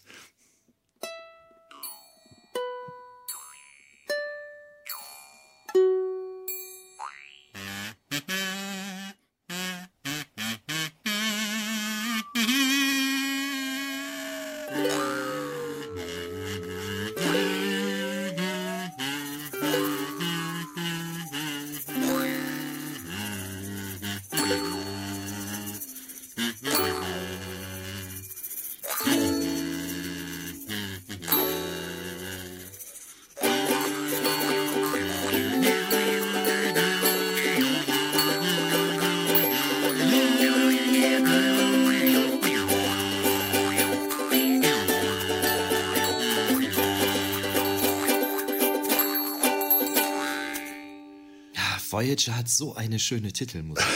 Ja, vor allem auf der Ukulele und im Kazoo. Selbst auf der Ukulele.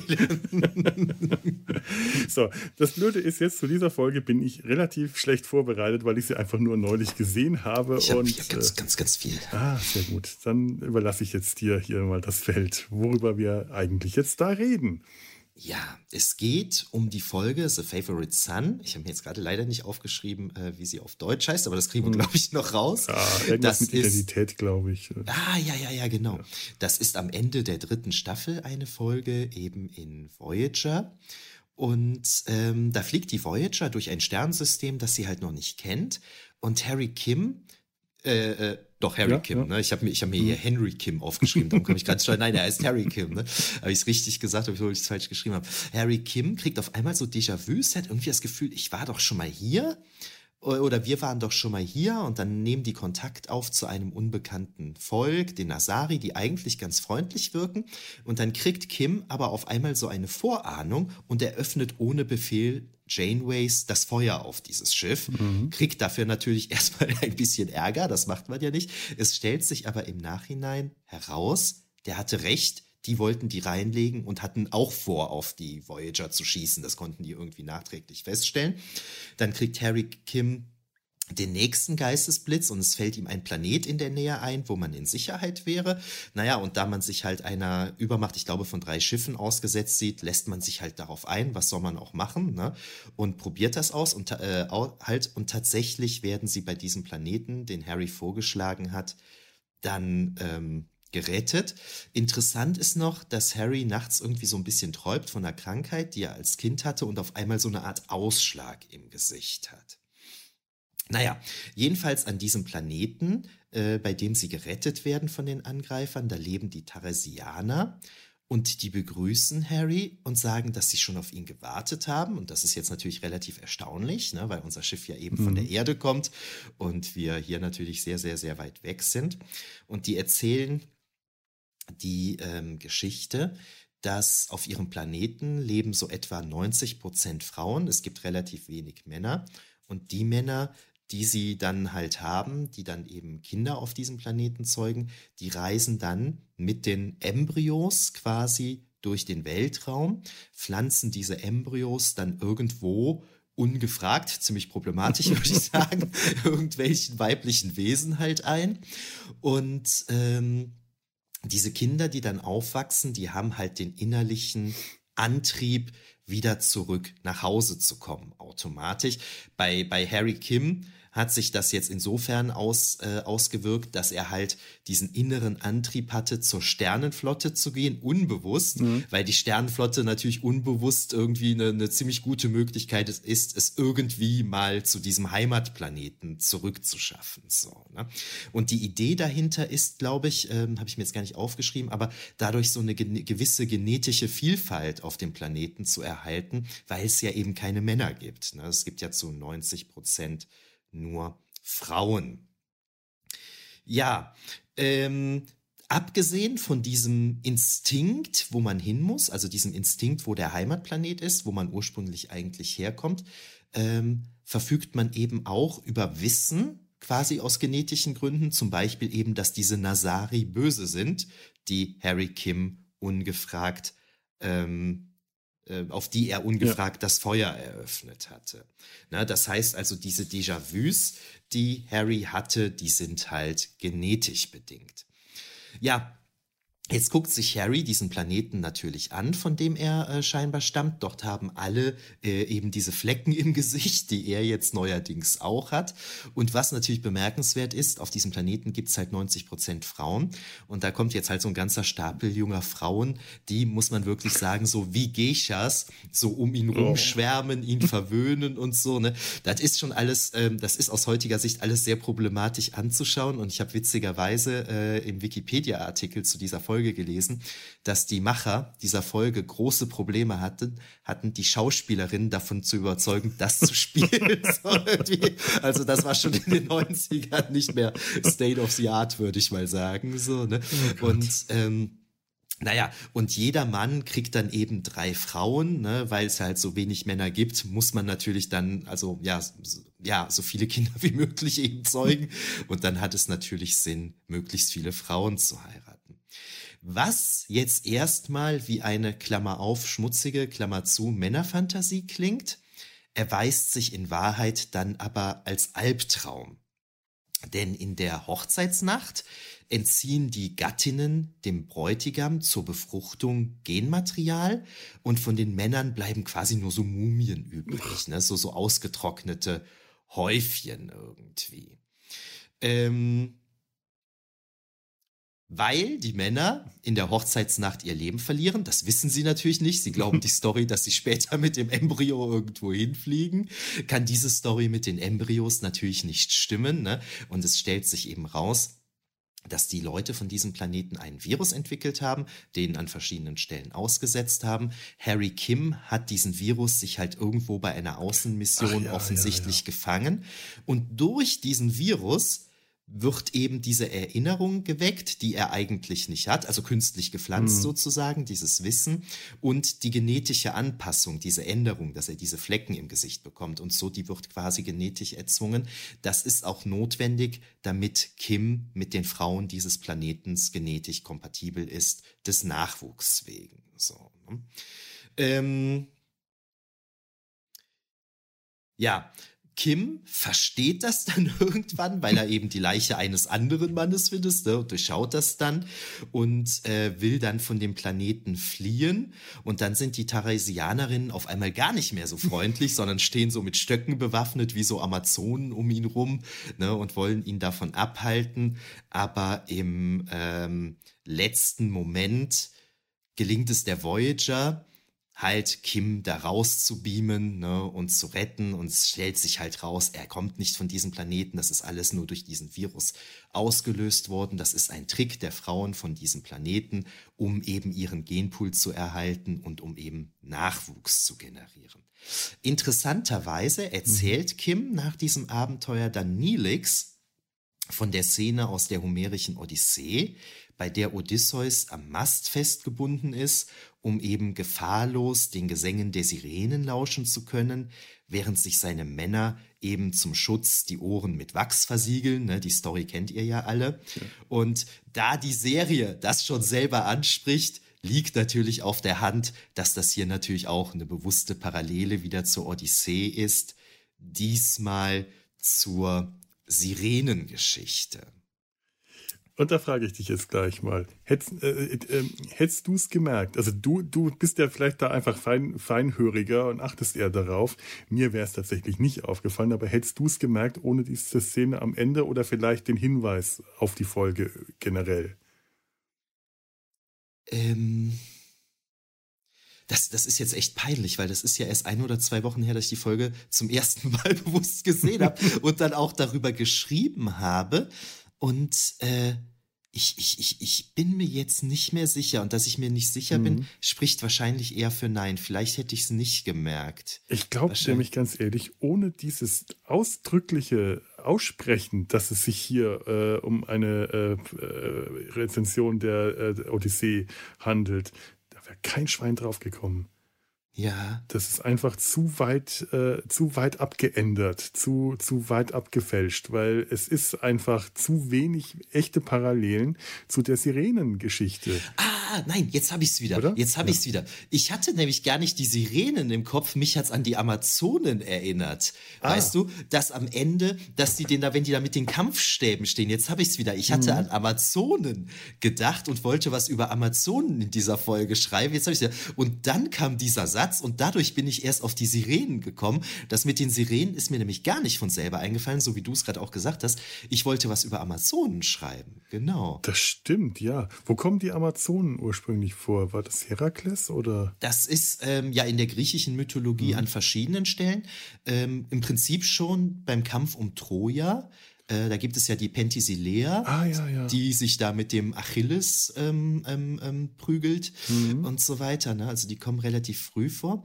Äh, genau, und das war eigentlich meine Parallele, weil das bei denen ja so ist, dass die Amazonen, die sind ja eine, Reihe, äh, eine reine Frauengesellschaft.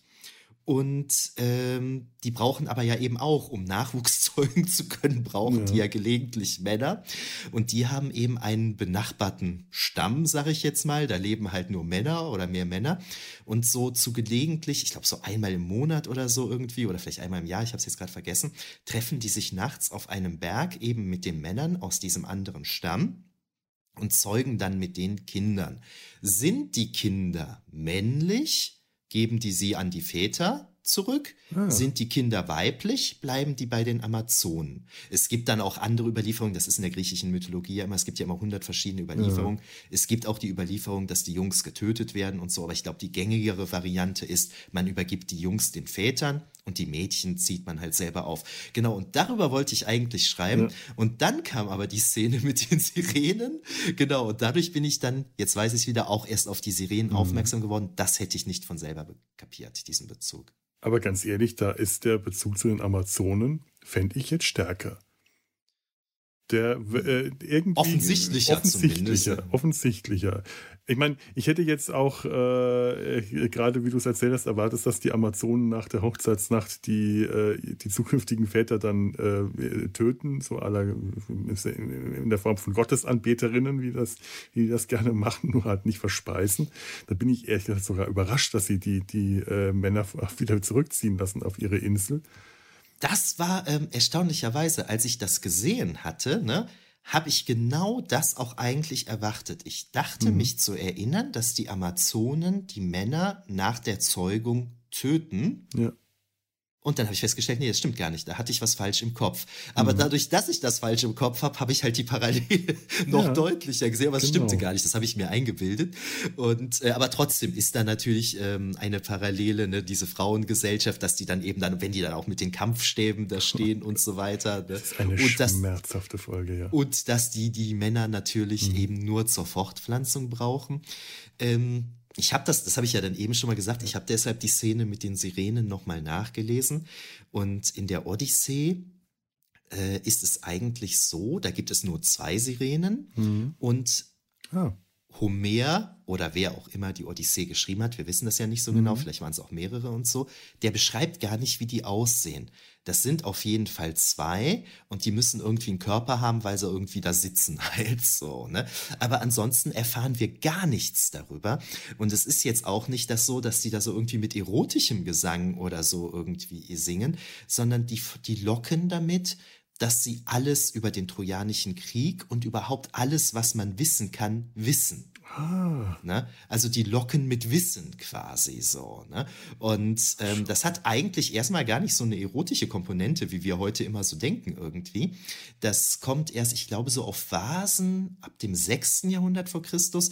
Da haben wir so diese klassischen Darstellungen von Odyssee am Mast fest, äh, Odysseus am Mast festgebunden, wo die Sirenen dann so, so Greifvögel mit Frauenkopf sind. Ne? dann Genau haben die auch so, so, Brüste genau und so, so. ja. Dann, dann kommt das so langsam, dass diese, diese ähm, Darstellung da ist. Und irgendwann haben die, oder manchmal werden die Sirenen aber auch mit Bärten dargestellt, also sind vielleicht dann auch männlich, keine Ahnung. Und im Laufe der Jahrhunderte und im Mittelalter und so weiter ähm, gleichen die sich dann irgendwann so ein bisschen mehr Jungfrauen an. Also das ist eine Odyssee für sich von diesen Sirenen bei Homer, die körperlich überhaupt nicht beschrieben werden, zu dem, was wir uns heute eigentlich unter Sirenen vorstellen. So. Total spannend. Ja, Habe wirklich. ich, auch, hab ich auch einen ausführlichen Artikel drüber geschrieben, den kann ich verlinken dann. ja, ja, wir werden, wir werden ganz viel von dir in den Shownotes verlinken. Ja, Ähm, schon toll. Ne? Aber trotzdem ist es natürlich jetzt im übertragenen Sinne so, dass so wie die Sirenen halt mit ihrem Gesang Mhm. dann ihre es sind in der Regel männliche Opfer, weil ähm, ähm, Seefahrer sind ja halt Männer in der Ja. Regel zu dieser Zeit, zu sich locken. Ähm, so locken die Frauen von diesem Planeten natürlich über diese genetische Veränderung, über so einen inneren Ruf Ja. und vermitteln dabei natürlich auch Wissen, ne, dieses Wissen, dass dieses andere Volk äh, gefährlich ist, dass äh, wo dieser Planet überhaupt liegt, ne, wo man da in ähm, in Sicherheit ist und so weiter. Ne, das heißt, so im übertragenen Sinne ähm, vermitteln die dann das ähnlich wie die Sirenen. Und eine Parallele, die habe ich eben bei Ottmar Wenskus, äh, äh, nee, nicht Ottmar, ist eine Frau, ich komme gerade nicht auf den Namen, Frau Wenskus äh, nochmal nachgelesen. Das ist eine Frau, die hat, glaube ich, schon 2009 eine ganz tolle Monographie geschrieben, also ein Buch geschrieben, wo sie ähm, die antiken Rezeptionen in Star Trek bis zur Enterprise-Serie, ja genau, Neueres gab es damals ja noch nicht, so komplett untersucht hat. Und die weist auf eine Parallele hin, die hatte ich auch ganz übersehen. In der Odyssee steht halt, dass neben den Sirenen so ausgetrocknete Hautfetzen und Knochen von den Typen halt liegen, die sie gefuttert haben. Und äh, so ähnlich sehen ja eben die Leichen aus, nachdem die Tarisianerinnen mit denen fertig sind. Ich- ne? Das ist auch wieder ja. was, da bin ich nicht von selber drauf gekommen, das habe ich in der Literatur dann gefunden. Ich bild mir auch ein, dass diese vertrockneten Leichen auch in dem Film mit Kirk Douglas zu sehen waren. Das weiß ich nicht mehr genau. nee, da sind nur Knochen zu Da sehen. waren nur Knochen, okay. Mhm. Äh, hab mich auch schon gewundert, warum dem, äh, in dem Kirk Douglas-Film keine Sirenen zu sehen waren, sondern nur zu hören. Jetzt Mhm. Nee, das erklärt ist sich richtig das. quasi. Das ist authentisch sozusagen. Die ausgetrockneten Leichen oder Knochen, die kriegt man allerdings auch sehr schön plastisch gezeichnet von Toni Munzlinger in Odys unterwegs Ah, mit Odysseus. Der hat allerdings die äh, Sirenen als die klassischen Vogelfrauen und äh, noch andere Formen. Der hat, der ist da äh, etwas überbordend. Äh, zwischendrin waren es Radioapparate und Grammophone und weiß nicht was alles. Der äh, lässt da seine Fantasie immer sehr, sehr weit schießen. Ja, gut, aber ich meine, unsere Alarmsirenen äh, Sirenen benennen wir ja auch nicht ohne Grund als Sirene. Ne? Insofern, für, ach, das ist, Ja. das ist noch im Rahmen. ähm, was ich mir dann aber auch dachte, dieses was ich eben so als Geisha-haftes äh, bezeichnet habe, was die Frauen so an sich haben, da musste ich natürlich eher an Bezirzen und mhm. damit an die Zauberin Kirke denken, ja. von der ja das Wort Bezirzen herkommt, so irgendwie. Ne? Ja, also das ist eigentlich nicht etwas, was, das hat nichts mit Sirenen zu tun. Das hat dann eher so, so die, die Kirke oder so drauf, sowas zu machen. Ähm, wobei man da natürlich auch sagen kann, sagen muss, wir hatten das ja eben, ich denke, zu Recht kritisiert, diese Darstellung, aber diese Frauen machen das natürlich mit Hintergedanken. Mhm. So, ne? die, die haben ja einen Masterplan irgendwie. Die müssen die Männer ja irgendwie reinlegen, damit die Männer in ihre Todesfalle. Ähm, mhm. Ähm, Übrigens, ähm, Kirke, Zirze wurde ja, wenn ich das jetzt noch richtig weiß, in dem äh, Kirk Douglas-Film wurden ja äh, Kirke und Kalypso zusammengefasst zu einer Person mhm. vermischt. Also die Geschichte mit den Männern zu Schweinen verwandeln. Ja. Ähm, ist da auch. Und äh, ich, ich muss gerade an die Serie äh, Odysseus 31 denken. Mhm. Anime-Serie. Die wir auch irgendwann mal zusammen besprechen wollten. Möchten. Weiß ich nicht, ob ich sie noch besprechen will. Nee, das ist nicht okay. Ich sie hier mal anbringen, die du mir mal empfohlen hast. Ja. Da habe ich mir jetzt auch die Folge Calypso angeschaut. Es ist anstrengend, weil ich diese Art von Serien, das ist so Stil wie Captain Future. Mhm. Optisch finde ich das ganz toll. Ich liebe diesen Science-Fiction-Stil dieser äh, Anime-Serien aus den, ich glaube, 80ern lange anschauen kann ich mir das nicht, weil ich nicht mehr in diese Stimmung reinkomme und dann wird das unglaublich anstrengend. Aber es ist eine ganz tolle Serie, die die Odyssee in, äh, ins Weltall verlegt. Und zwar wirklich Odyssee ins Weltall. Ja. Da ist Odysseus ja. unterwegs, um seine Heimat zu finden, auf seinem Schiff, auf dem seine Mannschaft im Tiefschlaf ist. Interessanterweise ist sein Sohn Telemach äh, als kleiner Junge dabei und äh, lustiger Roboter, glaube ich, und irgend solche Sachen. Ähm, und er kommt dann an den Plan auf einen Planeten vorbei. Auf dem Planeten hört er dann den Notruf der Herrscherin dieses Planeten, Calypso. Ähm, die, äh, sein, sein Sohn und der Roboter und ich glaube, da ist noch irgendein außerirdisches Mädchen mit an Bord, die warnen ihn, das ist, oder die KI des Schiffs, ich weiß nicht, warnt ihn, das könnte eine Falle sein, ist eine Falle. Er sagt, ja, wahrscheinlich schon, aber ich muss trotzdem hingehen, ich muss helfen.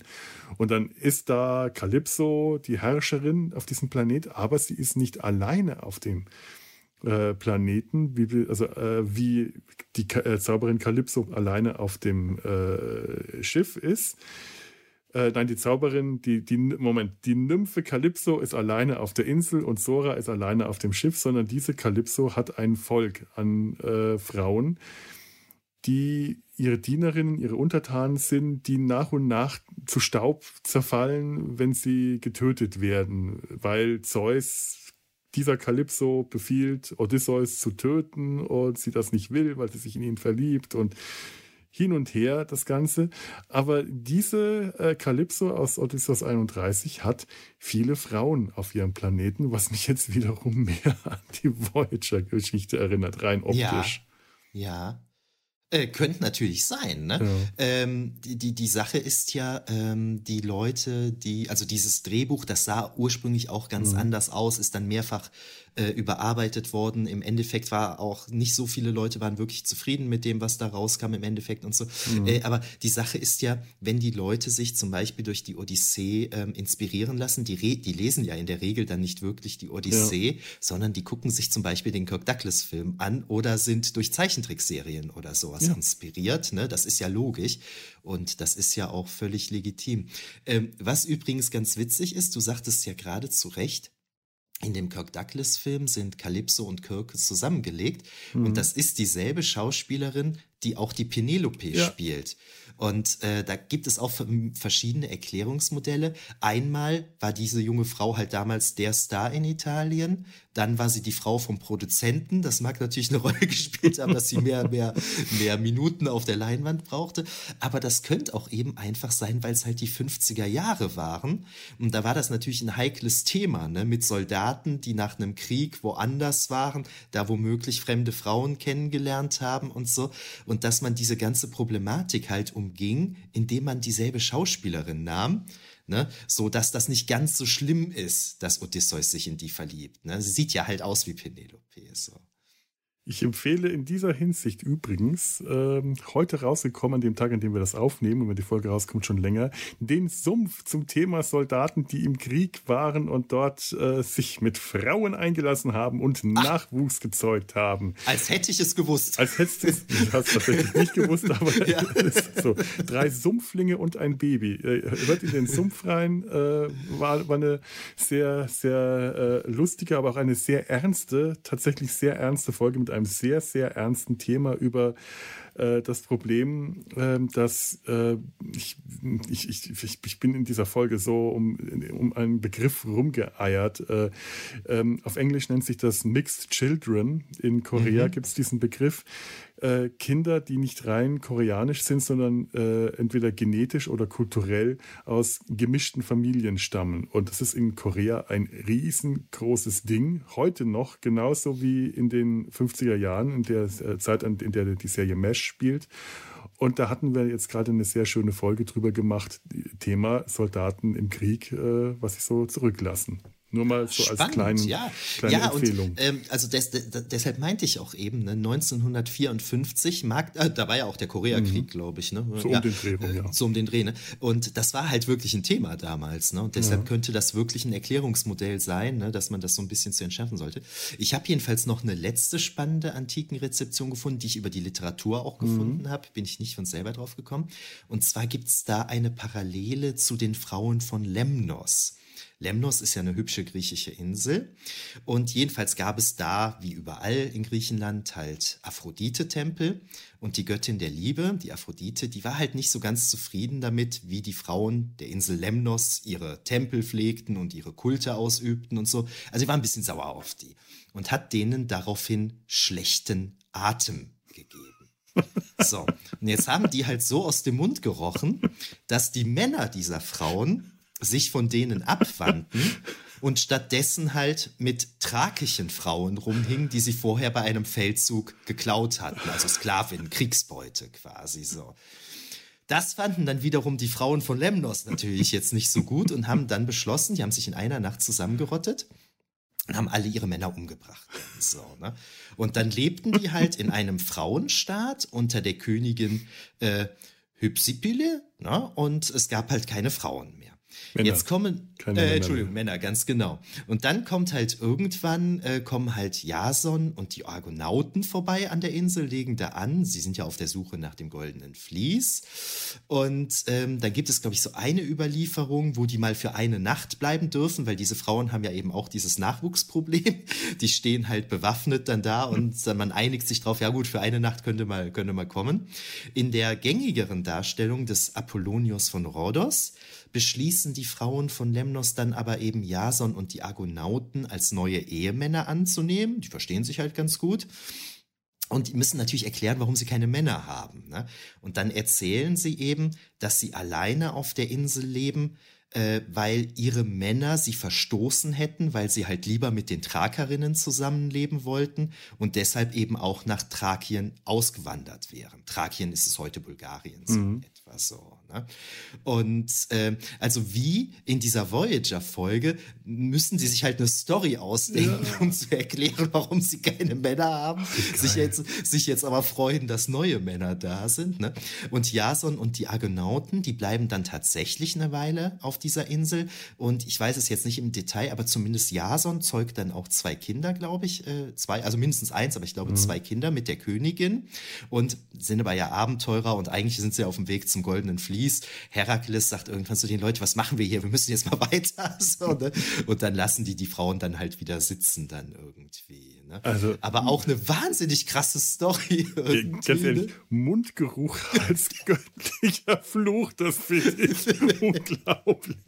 Ja, von was der Aphrodite, dann, was von der Göttin gemacht? der Liebe. Die, die ganze ne? Zeit die Nase zugehalten oder wird das überliefert, ob sich Jason Wachs in die Nasen äh, Warte mal, aber jetzt, wo du sagst, ich muss die Story mal in ganzer Länge lesen. Ich hatte jetzt für die Folge nur die mhm. Zusammenfassung gelesen, aber stimmt, die müssen ja dann als Jason und die ja. Argonauten kamen eigentlich auch noch Mundgeruch haben. Oder, oder Aphrodite hat ihnen zwischenzeitlich verziehen. Das mag natürlich das sein, natürlich. So, ne? dass sie es gut fand, dass die Frauen die Dinge selbst in die Hand genommen haben. Oder so. Ja, aber ähm, das finde ich jetzt auch witzig, so an meiner, äh, an meiner beruflichen Beschäftigung dann. Diese Story, die hatte ich überhaupt nicht auf dem Schirm. Und da bin ich halt jetzt quasi über die Star Trek Folge ja. Voyager, bin ich halt auf diese Folge, auf diese Folge aus der, aus diese, auf diese Episode aus der griechischen Mythologie gestoßen. Und das passiert mir gar nicht so selten, dass ich wirklich über Horror, Science Fiction oder Fantasy Stories aus der griechischen Mythologie kennenlerne, die ich eigentlich gar nicht kannte. Toll. Ja. Das ist wirklich toll. Großartig. Also das finde ich jetzt echt ein wunderschönes Detail. Das gefällt mir. Es passt da wirklich gut. Es ist tatsächlich wie die erfundene Geschichte. Ich meine, ähm, mir, mir fällt jetzt, äh, der, mir fällt zu der Folge tatsächlich so viel gar nicht ein. Äh, also ich, ich habe sie gesehen, mir sind zum Teil Mund und Nase offen geblieben und das Essen aus dem Gesicht gefallen. Diese Bondage-Szene in der irgendwo äh, gegen Ende, als ich meine, bei dieser. Ah, ja, ja, ich musste gerade überlegen, was du meinst. Jetzt habe ich kapiert. Also ja. erstens bei dieser Hochzeit, wo dann der andere Typ, äh, der schon die ganze Zeit Harry sagt, hey, toll, hier so viele Frauen und die machen alles für dich. Es ist so ein unangenehmer Kumpeltyp. Mhm. Und der wird dann bei der großen Zeremonie, kriegt die Augen verbunden, wird gefesselt mit Bändern und dann wird er fortgeführt. Das fängt, hat schon solche komischen Bondage-Vibes. Und äh, dann, als Harry seine äh, beiden zukünftigen Bräute, da soll ja später auch noch eine dritte dazukommen, loswerden will, setzt er die erste auf einen Stuhl und äh, verbindet ihr auch, ich glaube, er knebelt sie erstmal sanft, zärtlich mit einem Tuch und wickelt dann auch so Bänder um sie herum, fesselt sie. Und das hat solche Bondage-Momente in dem Moment. Denkst du, was sehe ich denn da gerade? Und die zweite, die dann dahinter kommt, dass da was nicht stimmt, die schlägt er einfach nieder. Bunk. Okay. mhm. Ja, dann, ja, der, das ist krass. Ja, das ja, ist ja. einfach nur krass. Und dann, dann findet er die vertrocknete Leiche von seinem äh, ehemaligen Kollegen äh, auf dem, auf dem Bett gefesselt, noch mit Bändern ums Auge und alles. Und ich dachte mir, hm, da hat irgendjemand sein Safe Word sich nicht gemerkt. das, das sind sie ein bisschen zu weit gegangen. Also übel, übel ja. diese Folge. Was, was sie da gebracht haben, das geht gar nicht. Ja. So die Folge ähm, ist ja, glaube ich, die abschließende Folge der sogenannten Trilogy of Terror oder so ähnlich Hab heißt gehört, es. Ja. Ne? Also ich, ich kenne diesen Begriff durch äh, Sebastian Göttling von Trek mhm. am Dienstag. Das, ich kannte das vorher gar nicht. Und also es ist eine berühmt-berüchtigte Folge.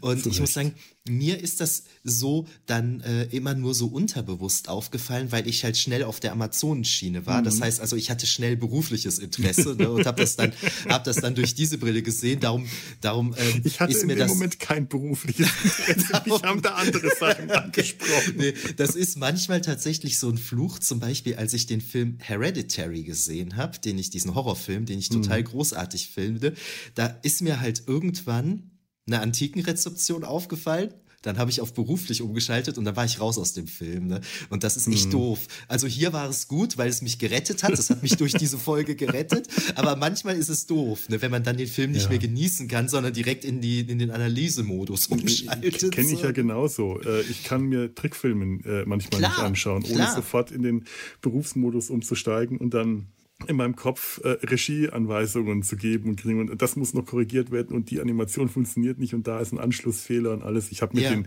ich weiß noch, als ich mir den Simpsons-Film im Kino angeschaut habe, konnte ich nicht eine Minute davon genießen, weil ich nur die ganzen schlampigen Zeichenfehler gesehen habe. Da, da gibt es viele in dem Film. Ja, ja. Nee, geht nicht. Ja, kann ich verstehen. Mhm. Ja.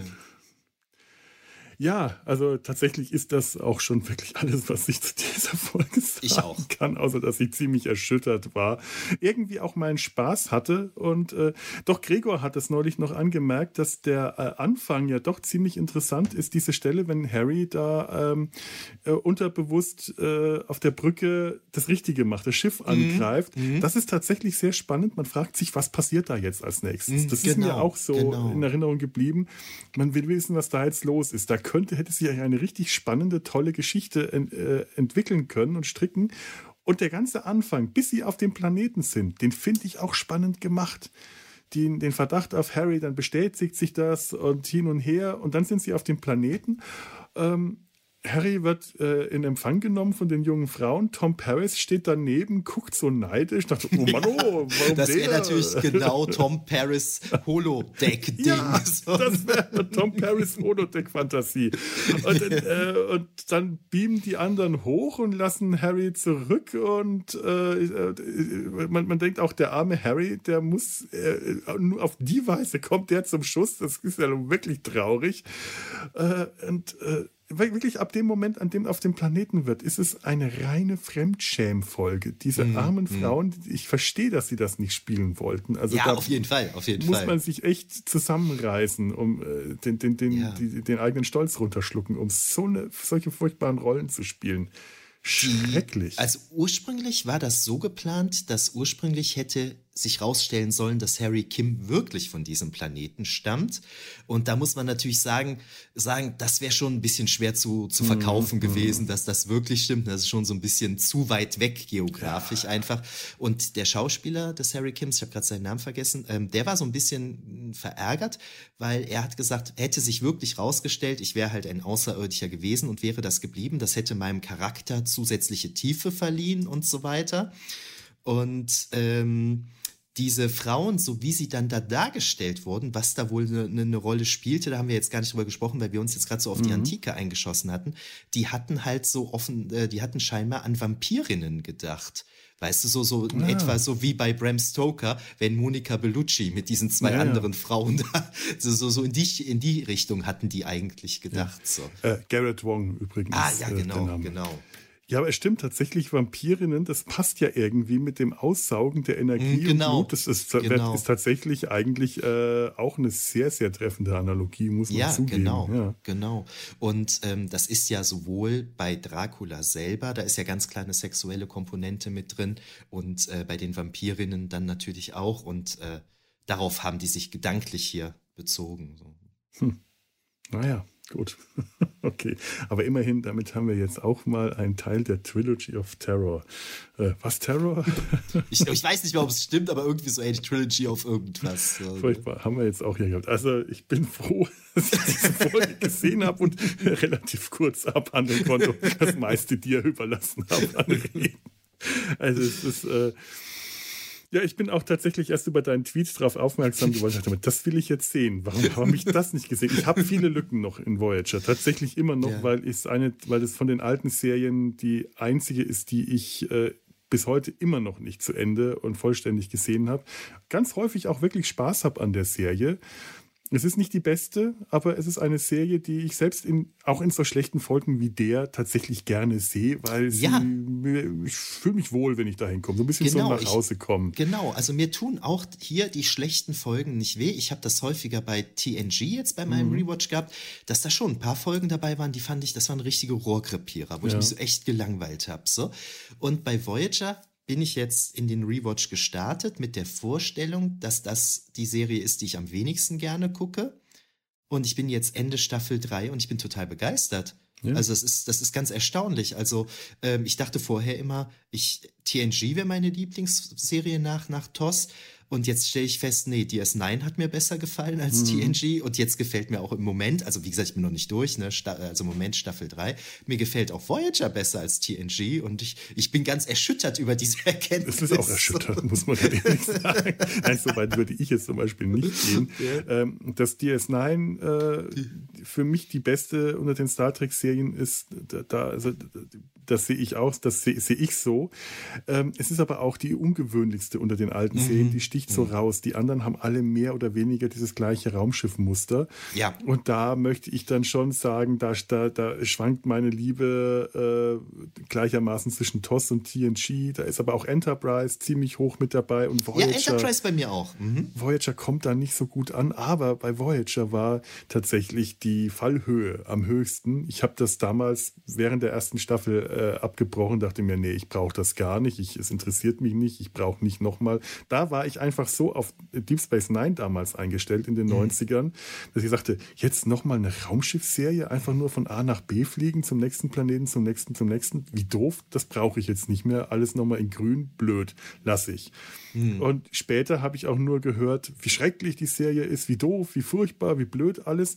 Und genau. habe gemerkt, mhm. stimmt gar nicht. Die Serie genau. ist eigentlich mit allen Mängeln und Fehlern und äh, Problemen, die sie hat, eine Serie, die ich trotzdem sehr gerne schaue. Ich schaue sie wirklich gerne aber wahrscheinlich auch, weil ich einfach das Schlimmste erwarte und das ja, Schlimmste ja. da nicht eintritt. Ja, das muss man jetzt bei mir natürlich auch dazu sagen. Ich habe die Serie angefangen, widerwillig, mit der Erwartung, dass sie mir am schlechtesten von mhm. allen gefällt. Klar, dann kann man ja fast nur noch positiv überrascht werden. ja gut, es kann immer schlimmer kommen. Ja, ja, wir haben noch nicht alle äh, äh New Track äh, äh gefüllt. Und, ja, ja, ja, ja, dachte ich gerade auch dran.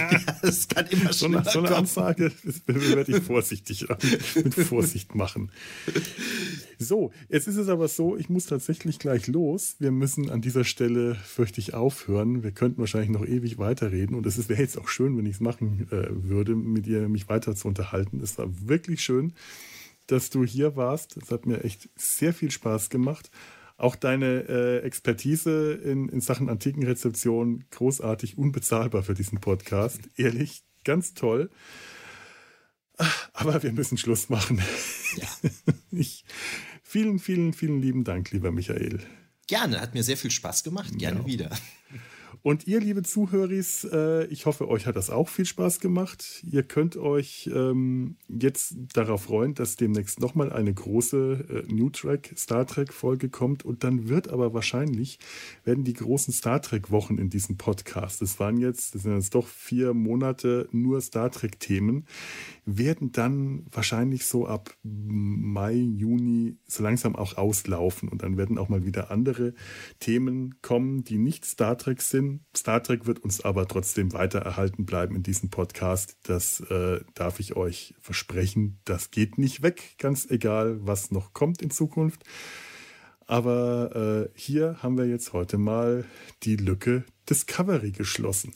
Mein innerer Monk kann jetzt ein Häkchen setzen. Der ist jetzt zufrieden. Auf eine gewisse Weise. Zack. Zack, fertig. Falls euch das gefallen hat, was wir gemacht haben, dann hinterlasst uns äh, Kommentare äh, auf den, in den Show Notes äh, data-sein-hals.de äh, oder auf Twitter, auf äh, Facebook, Instagram, wo auch immer ich es schaffe. Ich glaube, äh, Instagram macht mir gerade Probleme. Ich kann da nichts mehr posten, weil die mein Passwort nicht akzeptieren. Das kann also macht, geht auf Twitter, da sind wir am leichtesten äh, zu finden oder schreibt eine E-Mail Nein, ich habe schon wieder vergessen. Jedes Mal, wenn ich das sage, fällt mir ein, dass ich vergessen habe nachzuschauen, ob es E-Mails gab. Oh, das ist furchtbar. Ähm, irgendwas war neulich. Ach Mist. Oh, äh, oh Gott. Äh, äh mein Podcast, das der Pod, äh, unser Podcast ist auf Amazon Music in der Android-App. Äh, funktioniert der nicht. Äh, und das habe ich nicht nachgeschaut. Das ist blöd. Ja, scheiße, das tut mir jetzt leid. Ich hoffe, das muss ah, Aber da gab es, glaube ich, ein grundsätzliches technisches ja? Problem. Unser aller Podcasts funktionierten eine Weile nicht. Ah, gut. Puh. Ja. Ja. Boah, es ist immerhin eine E-Mail vom äh, 29.03. gewesen. Das wäre jetzt ja. wirklich also sehr peinlich irgendwann, gewesen. irgendwann war mal was. Ich hoffe, das war das. Ja. Hoffentlich, hoffentlich, hoffentlich. Lieber Dogus, ähm, der uns das geschrieben hat, ähm, ich hoffe, dass, naja, du verzeihst die Peinlichkeit gerade und es hat sich hoffentlich von selbst erledigt. Hei, hei, hei. Äh, in, gut, in dem Sinne verabschiede ich mich jetzt einfach mit rotem Kopf. Wunderbar. Ich muss weg. Ich muss aber schnell weg. So, macht's gut. Lebt flott und in Frieden. Tschüss. Tschö.